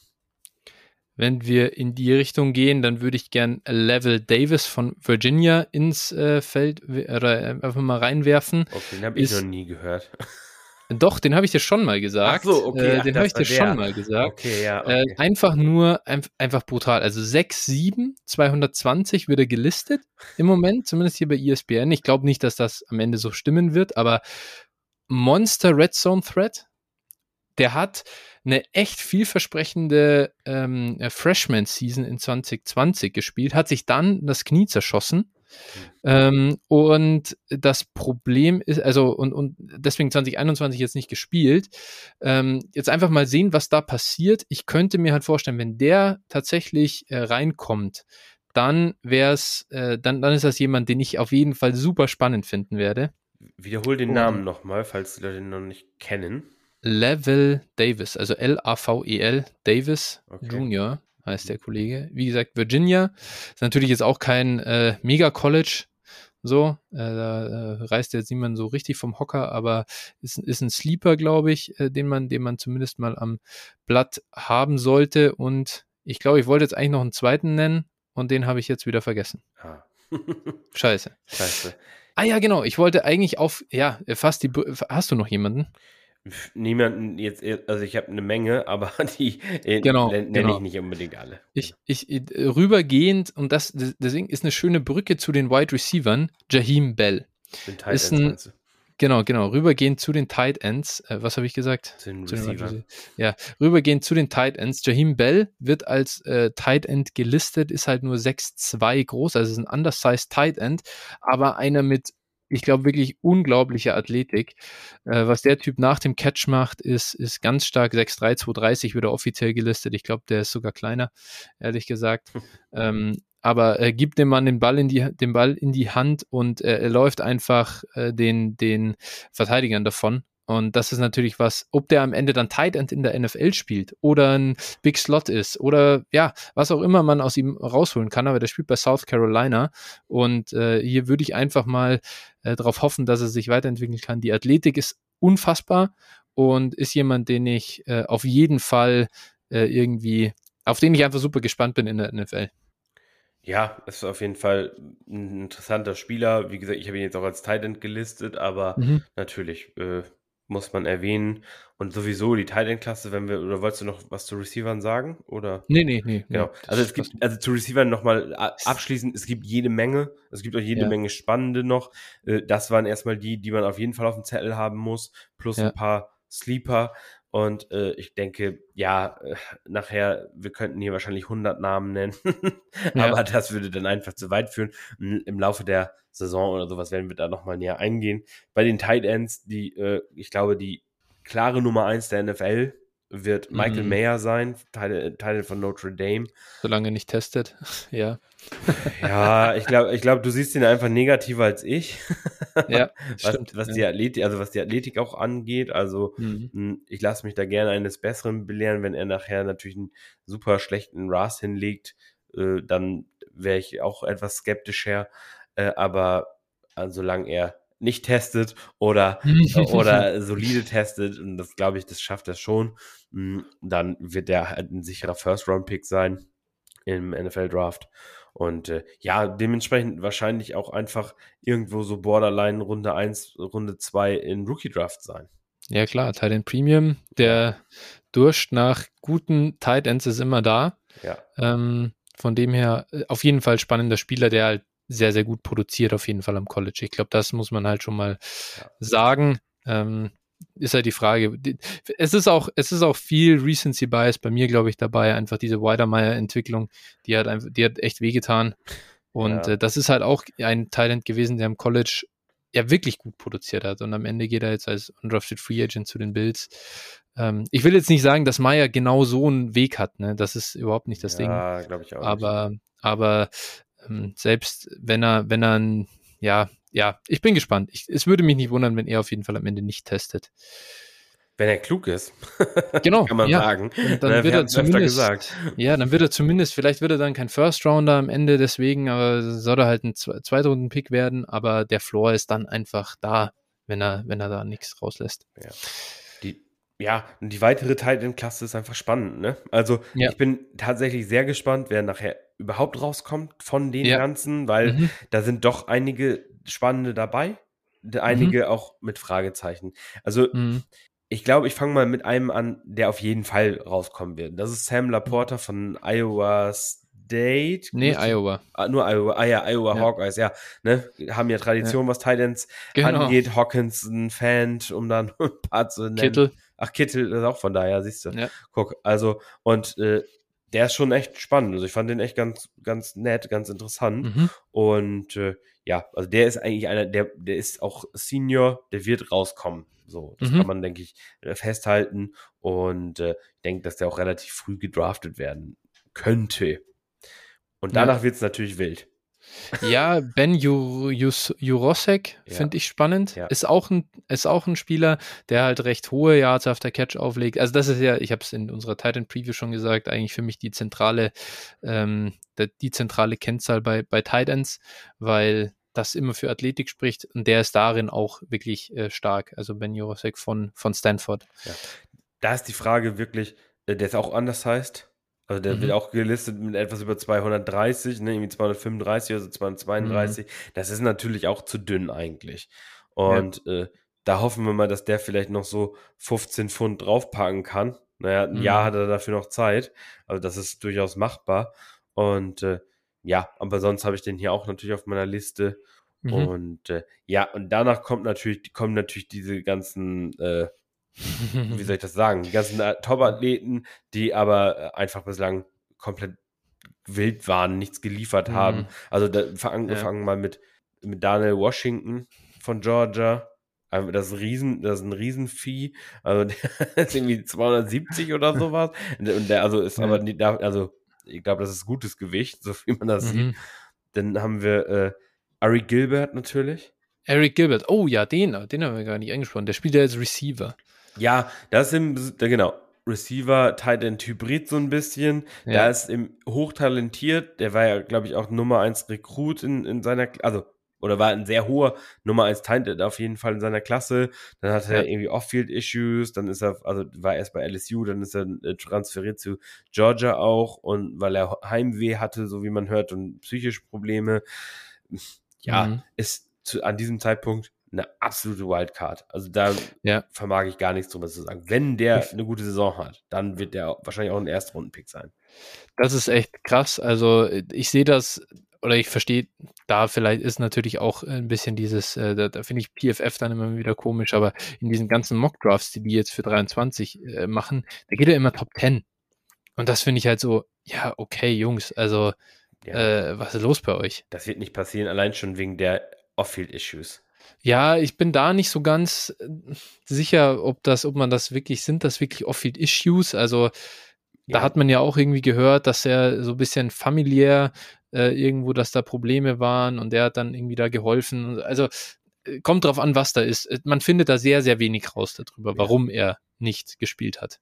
Ja, es war, also warum auch immer, und wenn es ihm psychisch mhm. schlecht geht oder sowas, dann wünschen wir ihm natürlich auch nur das Beste, ja, ganz ja, klar. Ja, klar. Aber äh, das ist äh, trotzdem für die NFL wir kennen das ja, das ist halt ein Business, ne? Ich glaube, da ja, ja, interessiert sowas ja. nicht. Und wenn so einer so eine Historie hat, dann äh, äh, wirkt sich das nicht positiv auf seinen Draftstock genau, aus. Ja.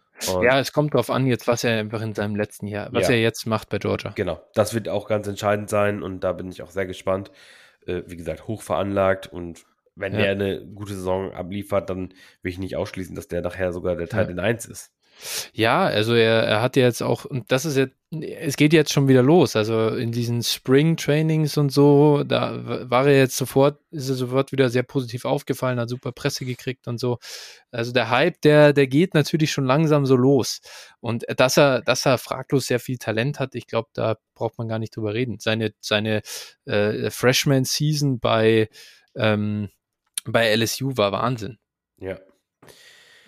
Genau, dann haben wir noch äh, einen Kandidaten habe ich noch auf dem Zettel und das ist Jalil Billingsley. Äh, mhm. Äh, auch hochveranlagter Tight End, ähm, der ja. von Alabama jetzt zu Texas transferiert ist. Alle, mhm. all my exes live in Texas, ne, gab es mal ein Lied. ja, also, das, also Texas sammelt fleißig Talent ein. Mal gucken, ob sie das dann auch natürlich die PS dann auch auf die Straße bringen. Ja, ja. Das ist eben hier wahrscheinlich die große, große Frage. Ja. Ja, genau, so sieht das aus und äh, das ist nicht, also jetzt so ein bisschen, ich glaube, also ich habe jetzt hier auch keinen Titan mehr ähm, mhm. so zu nennen. Ich ja. glaube, wirklich, wirklich relevant für die frühen Picks wird, wird Michael Meyer, so für die Wert, für den Wert eurer Picks. Der ganze Rest, da muss man jetzt wirklich mal sehen, wie es dann am Ende ausgeht. Das werden aber, ich denke, wie dieses Jahr auch äh, viele Titans halt eher, eher die Drittrunden-Picks und gerade in der nächsten, im nächsten Jahr dann erst recht. Also ich sehe das noch nicht, dass die wirklich dann die äh, Parker Washingtons und Josh äh, Downs und so verdrängen. Nee, das nicht. Aber also ich glaube, dass wir den einen oder anderen, also der ein oder andere von denen schon durchaus das Potenzial zu einem Zweitrunden-Pick im diesjährigen Draft gehabt hätte. Ja, ja, ja, ja. Also locker. Mhm. Äh, ganz locker, ganz locker. Schau mal, also zweite Runde war ja nach 2-4 wirklich ja. übel. Also da hat man irgendwelche Viertrunden Quarterbacks gedraftet. Also, ja. mein ganz ehrlich. Ja, das ist schon, also die Titan-Klasse Finde ich auch gut. Das muss man auch mal, also ja. mal gucken, wie das Outcome nachher ist. Ne? Das kann auch sein, dass wir nachher mit Mayer und sonst nichts dastehen. Aber, aber es kann halt auch sein, dass wir nachher irgendwie äh, fünf, fünf gute Kandidaten haben. Ja. Das ist, ja. Und das haben wir so die letzten Jahre auch nicht gehabt. Pitts und Schreier Muse waren gut und der Rest war die letzten Jahre eigentlich immer zu vergessen. Mhm. Ja, ja. Ja, das ist schon wirklich äh, spannend und lass es uns ähm, dann jetzt abrunden. Das Ganze mit, mit einem Blick. Äh, vergleichen wir jetzt mal, wir haben es immer wieder ein bisschen angedeutet, wenn wir 22er und 23er Klasse äh, vergleichen, einfach mal prospect-wise, auf welchem Weg sind wir jetzt? Traylon Burks war so ein bisschen unsere Nummer zwei dieses Jahr. Kenneth Walker war, glaube ich, nach ADP und Consensus die Nummer zwei. Ich glaube, ich bringe im Prinzip also vom ersten Gefühl her bringe ich eine ganze erste Runde voll und Kenneth Walker schafft es nicht mal rein. Und Traylon Burke, selbst da, also den bringe ich schon persönlich rein, aber wenn ich jetzt sage, so vom Wert her, ist der 1,2, 22 eigentlich wirklich mehr wert als der 23, 1, 10? Ja, also bei, bei mir, ich habe jetzt auch so ein, so ein äh, also einfach mal einen Mock gemacht für 23 und mhm. wir haben es ja gerade eben gesagt, Johnston, wenn der am Ende vom als Prospect für uns über, über äh, Burks und London stehen würde, würden wir uns nicht wundern. Also du hast ihn, nee, nee. du hast ihn ja schon, siehst ihn noch ein bisschen höher, aber ich würde mich auch nicht wundern. Und Johnston ist halt meine 1,10. Äh, so. Mhm. Und da bin ich nur von, äh, oder bin ich von vier Quarterbacks vorher ausgegangen. So. Okay. Ne, das ist also so das und äh, gut, ich habe Tank Bixby als 1,11 und mhm. den sehe ich, den sehe ich halt so auf einem Level mit Kenneth Walker eigentlich, muss ich sagen. Mhm. So, ne? Wo hast du Sean Tucker? Sean Tucker habe ich als 2,2 aktuell. Krass, ja, den habe ich halt noch deutlich höher. Ja, und das ist auch völlig fair. Da habe ich einfach ja. nur so ein bisschen mitgewichtet, dass der einfach an einem Colle kleineren College-Spiel vielleicht ein mhm. bisschen weniger Draftkapital nachher auch bekommt. Und also das, kann sich kann natürlich ganz anders ausgehen, aber also den habe ich jetzt ein bisschen konservativer bewertet aufgrund dessen. Fra äh, Frage dazu: ähm, Ist Brees Hall oder ist Iowa State wirklich ein, äh, ist das ein größeres College als Syracuse so für dich? Ja. Ja? Ja. Okay. Das heißt, da, äh, weil, weil ich, ich meine, ich kann nicht an die, ich kann mich an die, an die, äh, an das Downgrade bei, bei Brees Hall wegen Iowa State auch noch erinnern, dass wir vor einem Jahr oder so noch, noch hatten. Ja. Was uns jetzt am Ende natürlich wegen des Outcomes nicht mehr interessiert hat. Ja, also äh, Syracuse ist schon mal nochmal eine Nummer, Nummer kleiner, glaube ich. Aber ja, wie gesagt, es ist im Moment natürlich immer so ein bisschen dieses Rätselraten, auch tatsächlich um die Quarterbacks. Wie viele sind mhm. gut? Wie viele sind nachher wirklich in der ersten Runde? Ich glaube, äh, ESPN oder na, irgendeine Wettseite hatte sechs, das Over-Under bei sechseinhalb. Mhm. ja, und wenn Wahnsinn. wir nachher, wenn wir nachher nur sechs Quarterbacks in der ersten Runde haben, ja. das wäre schon absurd. Ne? Also ich bin ja, jetzt, ich bin von fünf ausgegangen in meinem Mockdraft hier mhm. und äh, ja, da hatte ich vier davon in der ersten Runde, einen an 2-1 und äh, ja, deshalb kam das so zustande und dann Taka eben an 2-2. Spannend, spannend, spannend. Also ich meine aktuelle ähm, Prognose wäre auf jeden Fall vier Running Backs über, über äh, Kenneth Walker. Das sind bei mir eben Bijan Tucker, Evans und Gibbs. Äh, die zwei Quarterbacks sowieso, Young und Stroud. Und dann bin ich mir relativ sicher, dass da noch was dazukommt. Ja. Äh, dann sind wir schon mal eher bei, ja, wahrscheinlich wirklich acht Kandidaten, die vor ihm sind. Und ähm, ja, dann Butte Johnson, Jackson Smith und Jigba für mich ganz klar drüber, Edison, Burton, äh, und, und Downs, äh, selbst da bin ich mir eigentlich fast sicher, dass ich die lieber mögen werde, in, in gerade wir spielen PPA liegen. Von dem her, also für mich rutscht da ähm, Kenneth Walker nach aktueller Projection, ist natürlich jetzt auf der einen Seite positives Bild, von denen hat noch keiner verkackt, ähm, aber trotzdem rutscht echt in die zweite Runde, in, wenn, wenn ich diese beiden ähm, äh, Klassen mixe. Und selbst wenn ich dann Traylon Burks sage, der ist, der geht hier bei mir dann äh, nach, nach Booty Johnson, Jackson Smith Jigba äh, als in der nächsten irgendwie als Wide Receiver 4 vielleicht vom Board. Und äh, das ist schon absurd. Also wie extrem dieses Level an Talent dann in der 23er Klasse wahrscheinlich ist äh, im Vergleich zu 22. Und äh, das ist nicht unrealistisch. Äh, gehen wir jetzt mal zurück der 22.1.2 ist sicher auch weniger wertvoll gewesen als der 21er 1.10. Wenn wir da nochmal zurückgehen und schauen, was sind da für Spiele mhm. gegangen, da hatten wir fünf Quarterbacks, die alle auch rightfully so, glaube ich, über Kenneth Walker gedraftet wurden. Chase Pitts äh, und die drei Running Backs aus der 21er Klasse, glaube ich, waren alle äh, vom, als Prospects, ohne das Outcome zu beachten, wirklich über, über Walker. Und das ist schon krass. Ja. Und, und deswegen, wir, kommen wir kommen quasi aus, aus diesem Down-Jahr jetzt wieder zurück und es wird so nach oben gehen. Und ja, schade eigentlich drum, dass, äh, die, dass der Recency Bias äh, gar nicht so da ist jetzt bei allen. Äh, das wäre natürlich schön, wenn man jetzt halt die Rookie Picks 23 günstig kaufen könnte, aber weil wir alle das immer schon erzählen, dass das ganz anders ist, nächstes Jahr sind sie halt schon so teuer. Ja, also da, genau, also ich, ich glaube, also ich glaube wirklich, ich habe jetzt gerade noch mal so ein bisschen drüber nachgedacht, auch ähm, und auch was du gesagt hast, absolut. Ne? Wir, haben, wir, wir haben Javonte Williams in der Regel an 1,9 bekommen, ne? ja. wenn man das mal überlegt. Und der wäre in dieser Klasse ja wahrscheinlich 1,2 gewesen. Ja, ja, easy. So, ne? also, also, auf jeden Fall. Und, und ja, das ist dann schon spannend und ja, hier wirklich, die, also es ist durchaus fair zu sagen, dass aus der aktuellen Klasse vielleicht ist maximal, wenn man es jetzt ganz wohlwollend betrachtet, äh, vier Leute es in die erste Runde geschaff, schaffen. Und das ist wohlwollend, ne? Haben wir jetzt ja, ja, gleich, wirklich, ja. Also, und wir haben ja, jetzt reden wir natürlich immer darüber, wir werden hier noch Leute verlieren, ganz klar. Und das wird auch nicht immer so bleiben. Aber wir haben auch im Umkehrschluss immer Leute, die es noch reinschaffen. Ne? Also, ja, genau. da, das sind äh, über den Kenneth Walker äh, hat man vor einem Jahr so mal vage gesprochen. Also ja. so die Devi Insider und so haben ihn schon mal gehört und das war alles okay, aber das war jetzt keiner, wo man davon ausgegangen ist, dass der in der ersten ja. Runde geht. Ganz genau. Ganz und, genau. Ja, also so, da kommen sicherlich noch mal ein paar Kandidaten dazu, sodass man jetzt echt davon ausgehen kann, dass äh, also vor allem First Round Picks, aber natürlich auch Second Round Picks nachher schon spannend sein können. Ja, definitiv. Gerade die Second Rounder, Mann, was da an Value da sein wird. Also den gebe ich überhaupt nicht leichtfertig auf, um den Deal abzurunden. Äh, so ein Second hier, komm, kriegst du noch ein Second dazu, dann äh, das ist echt, da muss man sehr aufpassen damit. Ja, es können, du, du kannst, wenn nachher, so wenn die, die ersten Second Rounder, da können wirklich noch First Round Talente da sein, da können, kann dir ein Quarterback zufallen, da kann dir ein Running Back zufallen, da kann dir ein Receiver zufallen. Also wird mhm. schon echt spannend sein zu sehen, wie das nachher, ob ja. das nachher so ist. Genau, das war jetzt unser, Plä unser Plädoyer für die 23er Klasse. Ähm, warum ist, warum sind wir also so heiß drauf? Äh, und das, glaube ich, haben wir jetzt ganz gut rübergebracht in dem ersten Wurf.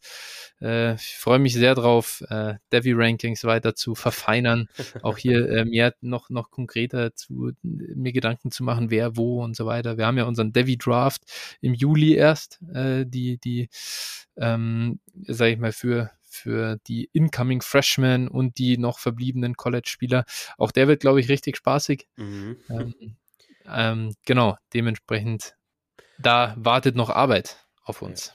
Und ähm, was für ein, jetzt mal, da kann man ja vielleicht mal sprechen, was für ein First, also random 23 First, also wir sagen mal mit 23 First, so grob, ne? Wir wissen nicht das Outcome. Was für ein Pick im Startup Draft? Superflex, Titan Premium, PPR, ähm, 12 Teams, würdest du vom Gefühl her straight up abgeben? Was denkst du, ist ein fairer Deal? Ein fairer Deal? Ja, weil, ja. Boah, ja. Wenn einfach die Picks quasi mitgedraftet werden, ne?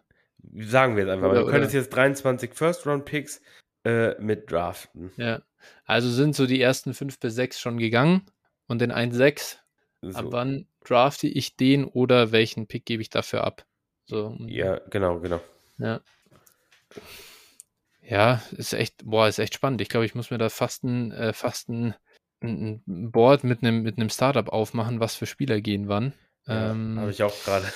das muss ich, echt mal aufmachen, weil das ist wirklich, also ich will, ja. jetzt, ich will jetzt auch nichts zu krasses aus der Hüfte schießen, sondern will es mir nochmal anschauen. Aber im Prinzip muss ich sagen, ja, in der vierten Runde auf jeden Fall. Ja, ich hätte jetzt, also ich habe jetzt gerade hier ein Board auf, deswegen ist es für mich wahrscheinlich ein bisschen einfacher als für dich das zu Ja, ich habe ich hab, ich es jetzt auch auf. Achso, du hast auch. Und da sehe ich, Kenneth Walker geht an 4-4. Ja. Und dann ja, muss ich konsequenterweise auch sagen, hey, Alter, ja, ähm, ja. würde ich schon investieren, den Pick. Nicht? Und, dann, und dann sieht man auch, Tyreek Hill geht hier zum Beispiel an 4-7. Also ist es verrückt, Tyreek Hill für einen random 23 First Straight Up abzugeben? Nee, auf keinen Fall. Ja, genau.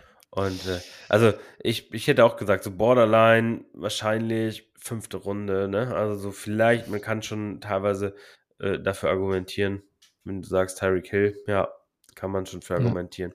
Ja. ja, also das ist schon echt verrückt. Das ist schon echt Das verrückt. ist abartig. Also es ist wirklich, wirklich krass, sich das vorzustellen. Rookies schießen ja sowieso die Boards hoch in Startups, muss man auch sagen. Mhm. Das war vor, äh, das war die ein, das war auch so eine ganz einfache Strategie, um, um einfach nur in sein Team viel Value reinzubringen vor zwei Jahren. Man hat einfach Rookies gedraftet im Startup. Ja. Das funktioniert so nicht mehr. Ja, gut, selbst ich habe ich hab, äh, vor ein paar Monaten ein Startup gemacht und habe Brees Hall an 4.12 genommen und jetzt geht ja. er an, jetzt geht er an 2,7. ja, ja, das ist, äh, Brees Hall ist, genau, also natürlich, das, das war ja quasi ein Vorlanding-Spot und Draftkapital ja, ja. bei dir. Ja. immer ja, was anderes. Klar, äh, ich habe auch Spiller genommen an 6,12 und der geht da nicht mehr. Ja. Ne? So, das muss man ja, auch fairerweise dann dazu sagen. Klar, das ist, äh, ist äh, die Kehrseite der Medaille.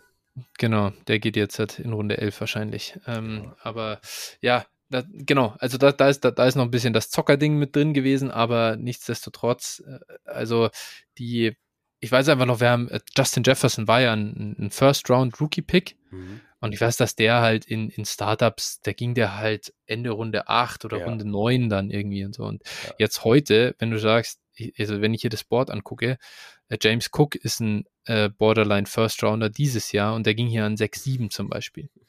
Ähm, ja. Gut, okay, war jetzt hier, war jetzt hier relativ früh, fair enough, aber trotzdem, George Pickens, 7-2. Ja. Ähm, Chris Olave 7-8. Also die gehen halt alle mittlerweile ein, zwei Runden früher, wenn man, wenn man das so vergleicht ähm, zu früheren Zeiten. Und das ist schon, ähm, schon gerade eine krasse Veränderung. Wir können ja, wir können ja an der Stelle dann nochmal ein bisschen das Spielchen machen. Was, was, welchen Spieler hättest du lieber? Mhm, ja, also ja. 23 immer random first. Wir nennen es mal random first. Ja, wir, nehmen mal an, du tradest den jetzt gerade im Start-up praktisch. Ne? Genau. Dann, dann, sagen wir jetzt so Spieler XY. So, fangen wir mal äh, mit Quarterbacks an. Ähm, Zach Wilson oder random 23 first? Ja, schon den 23 first. Ja, Mac Jones hatten wir vorhin schon. Ja, auch hier. Tour nehme ich an, dann auch. Ja, ja, klar, ja, auf jeden Fall. Genau. Gut, und dann äh, fangen, machen wir es mal ein bisschen schwieriger. Jalen Waddle. Ich glaube, da gehe ich mit Jalen Waddle. Ja. Gut, dann ähm, Saquon Barclay. Ja, das ist echt krass, weil ich finde Saquon Barkley im Moment wirklich unterbewertet eigentlich. Das ist, aber trotzdem ist er ein 25-jähriger Running Back. Ähm, da kommen so viele nach. Ich glaube, ich gehe, ich glaube, ich gehe am Ende mit dem Random 23 First. Uh, das könnte, das könnte schon bei einigen für, für einen kleinen Hot Take sorgen. Echt? ja. Nicht, ja. Der, der, der, der, also vielleicht ganz kurz zur Erklärung, wie komme ich da hin? Ähm, das ist wieder der, das, das Phänomen mit dem 23 First. Habe ich die Sicherheit? Saquon Barkley ist eine Verletzung davon entfernt, in Startups in Runde 8, glaube ich, abzu, abzurauschen. Also, was bekommst du noch für Saquon Barkley, wenn der jetzt dieses Jahr sich irgendwie Woche 2, 3 verletzt und die Rest der Saison ausfällt? Was ja, ist er dann noch wert? Dann RIP, ja. genau. Und das, das kann dir mit einem 23 First nicht passieren. Dafür sind sie für mich dann zu nah beieinander. J.K. Dobbins. Ja, 23 First. Deontay Johnson. Ich mag ihn wirklich sehr gern. Ähm, aber oh, das für mich echt, das für mich sogar echt close, muss ich sagen. Das ist bei dir ganz einfach. Da bist du ja. easy beim 23 ja. First, gell? Ähm, ja, ist, ist ein Toss-up, ehrlich gesagt. Also, aber im Zweifel auch hier 23 First, weil ich dies mit der Quarterback-Situation nicht gut genug einschätzen kann. Uh, DJ Moore, also dementsprechend wie, den magst du ja auch eigentlich sehr gerne. Wie ist da? DJ Moore. Uh, okay. Ja, spannend. Ja, gut. Aber ich glaube, dann haben wir jetzt so ein bisschen ganz gut diese, diese Value-Grenze so ein bisschen eingegrenzt. Ja. ja, ihr seht schon, also äh, 23 First haben Wert. ja, ja, ja, ich auf jeden Fall. Das haben wir heute gut herausgearbeitet. ja, was, was ja noch spannender fast ist, wie siehst du es denn 23 First oder Trevor Lawrence? Boah, ja, nee, nehme ich Trevor Lawrence doch. Schon, oder? Ja, ja, ja, ja. Nee, nee, dafür. Hm, nee. Ja. ja, ist ja auch bei den anderen Rookies, also, boah, nur für einen random 23 First kann ich davon, ja. kann ich ja. weder einen Fields noch einen Lawrence äh, noch einen Lance abgeben. Also da bin ich, nee, das kann, das bringe ich nicht übers Herz. Ja, ja, ja ich meine, same. aber es ist, ja, man hat das investiert natürlich, man hat so hohe Erwartungen, ähm, aber trotzdem spannend. Also ist auf jeden Fall, nimmst du natürlich mit Lawrence eine Menge mehr Risiko. Natürlich, ähm, ja. Dazu, äh, Austin Eckler? Ja, auch schwierig, kommt auf die Situation an. Ja. Also kann ich, kann ich gegen Random halt schwer sagen. Wahrscheinlich, wenn wir jetzt vom Startup ja. ausgehen, geht Eckler wahrscheinlich, weiß nicht, dritte Runde. Ja, und Runde, äh, denke ich ich kann halt nicht einen Drittrunden-Startup picken. Ich würde Eckler halt nicht picken in der dritten Runde, glaube ich. Deshalb, also, es ist schwer ja. zu sagen. Ne, das ja. ist immer so ein bisschen, da stehe ich jetzt so ein bisschen zwischen Stühlen. Kommt auf die Situation ja. an und auf den Pick an. Das kann ich für, im Vakuum nicht sagen. Ja. Ja, es ist auf jeden Fall wirklich, äh, es ist, ist echt krass. Man kann sich natürlich bei solchen Picks oder bei solchen Trades, wenn ich jetzt zum Beispiel Deontay Johnson abgegeben habe und den 23 First mitnehmen und dann wird das wirklich der 1-12, dann beiße ich mir schon in den Arsch. Klar. Also äh, auch das äh, sei ganz klar gesagt. Random heißt immer random. Das heißt, kann auch der 1-12 werden. Wenn es der 1-01 aber wird, dann äh, fragt mich natürlich hinterher auch keiner mehr. äh, und dann ist es, äh, dann ist es ja überdeutlich. Also von dem her, das ist immer natürlich noch dabei. Wie das dann ausgeht, weißt du nicht. Ja. Die, diese, ich sag mal, dieses Los kauft man ja immer mit. Und das ist ja immer das auch das Spannende. Äh, ja. Die Upside von so einem Pick ist ja immer, die wird halt auch häufig unterschätzt. Jeder, ja. wenn mir einer sagt, ja, dein Pick wird aber late, dann sage ich ihm, Nö, dafür verkaufe ich ihn aber nicht. Ich weiß, ja, genau. ich weiß, mein, wenn mein Team natürlich, klar, es gibt Teams, da weißt du, okay, der wird und eigentlich unter 99% der Outcomes wird es halt immer ein Late Pick.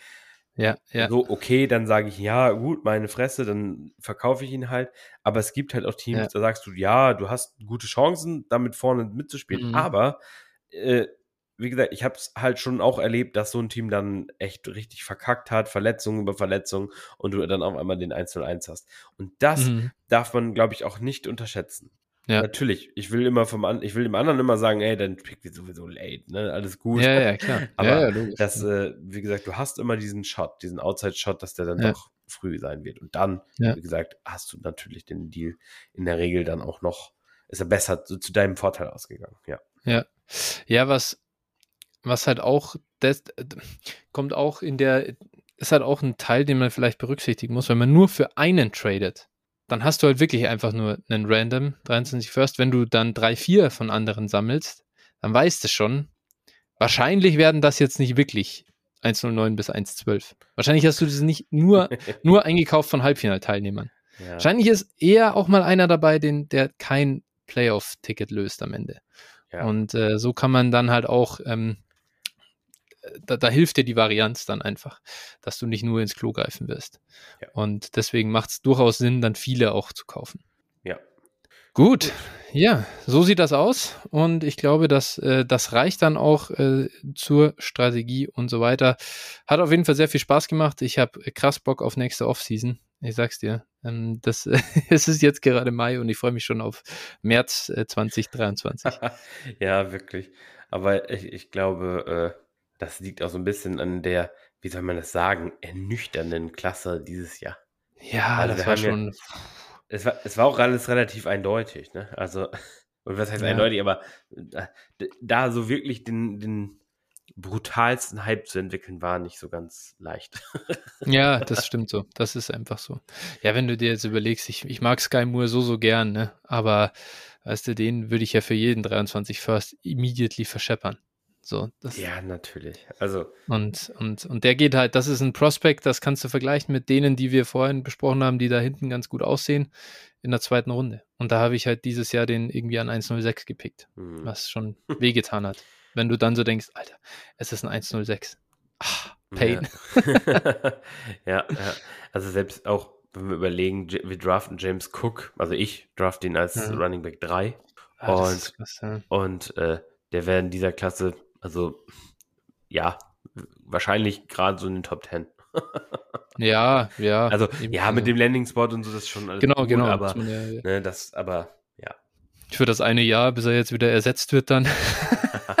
naja, gut. Okay. Alles klar. Gut. Phil, danke dir. Danke dir. Ich wünsche dir einen schönen Restsamstag. Ich gehe jetzt zu den Munich Cowboys. Oh, ja, dann äh, gegen wen spielen sie denn? Weißt du das? Ja, da fragst du mich was. da fragst du mich was, Alter. Ähm, es ist auf jeden Fall, es ist die Sharkwater GFL. Was ist das eigentlich für ein geiler ähm, Sponsor? Gegen die Marburg Mercenaries. Ah ja, na guck. Dann, äh, ja, schauen wir mal. Was 16 Uhr ist Kickoff, vorher noch schön an Foodtruck schlemmen. Ja, gut. Da freue ich mich drauf. Ja, das, das, wird geil. Klingt auf jeden Fall nach einem Plan. Kann man machen. Ja, ja. Das ist richtig geil. Vor allem auch nice. Das Dante-Stadion liegt an der U1 Westfriedhof. Äh, ich steige wirklich bei mir in die U-Bahn ein. 15 Minuten später bin ich da. Das ist äh, einfach herrlich, sowas. Ja, das klingt auf jeden Fall entspannt. Kann man ja. sehr gut. Genau. Dementsprechend, Phil, hau rein. Hau rein. Genieß das Wochenende Auch und wir hören uns nächste Woche wieder. Bis dann. Ciao. Bis dann. Ciao, ciao.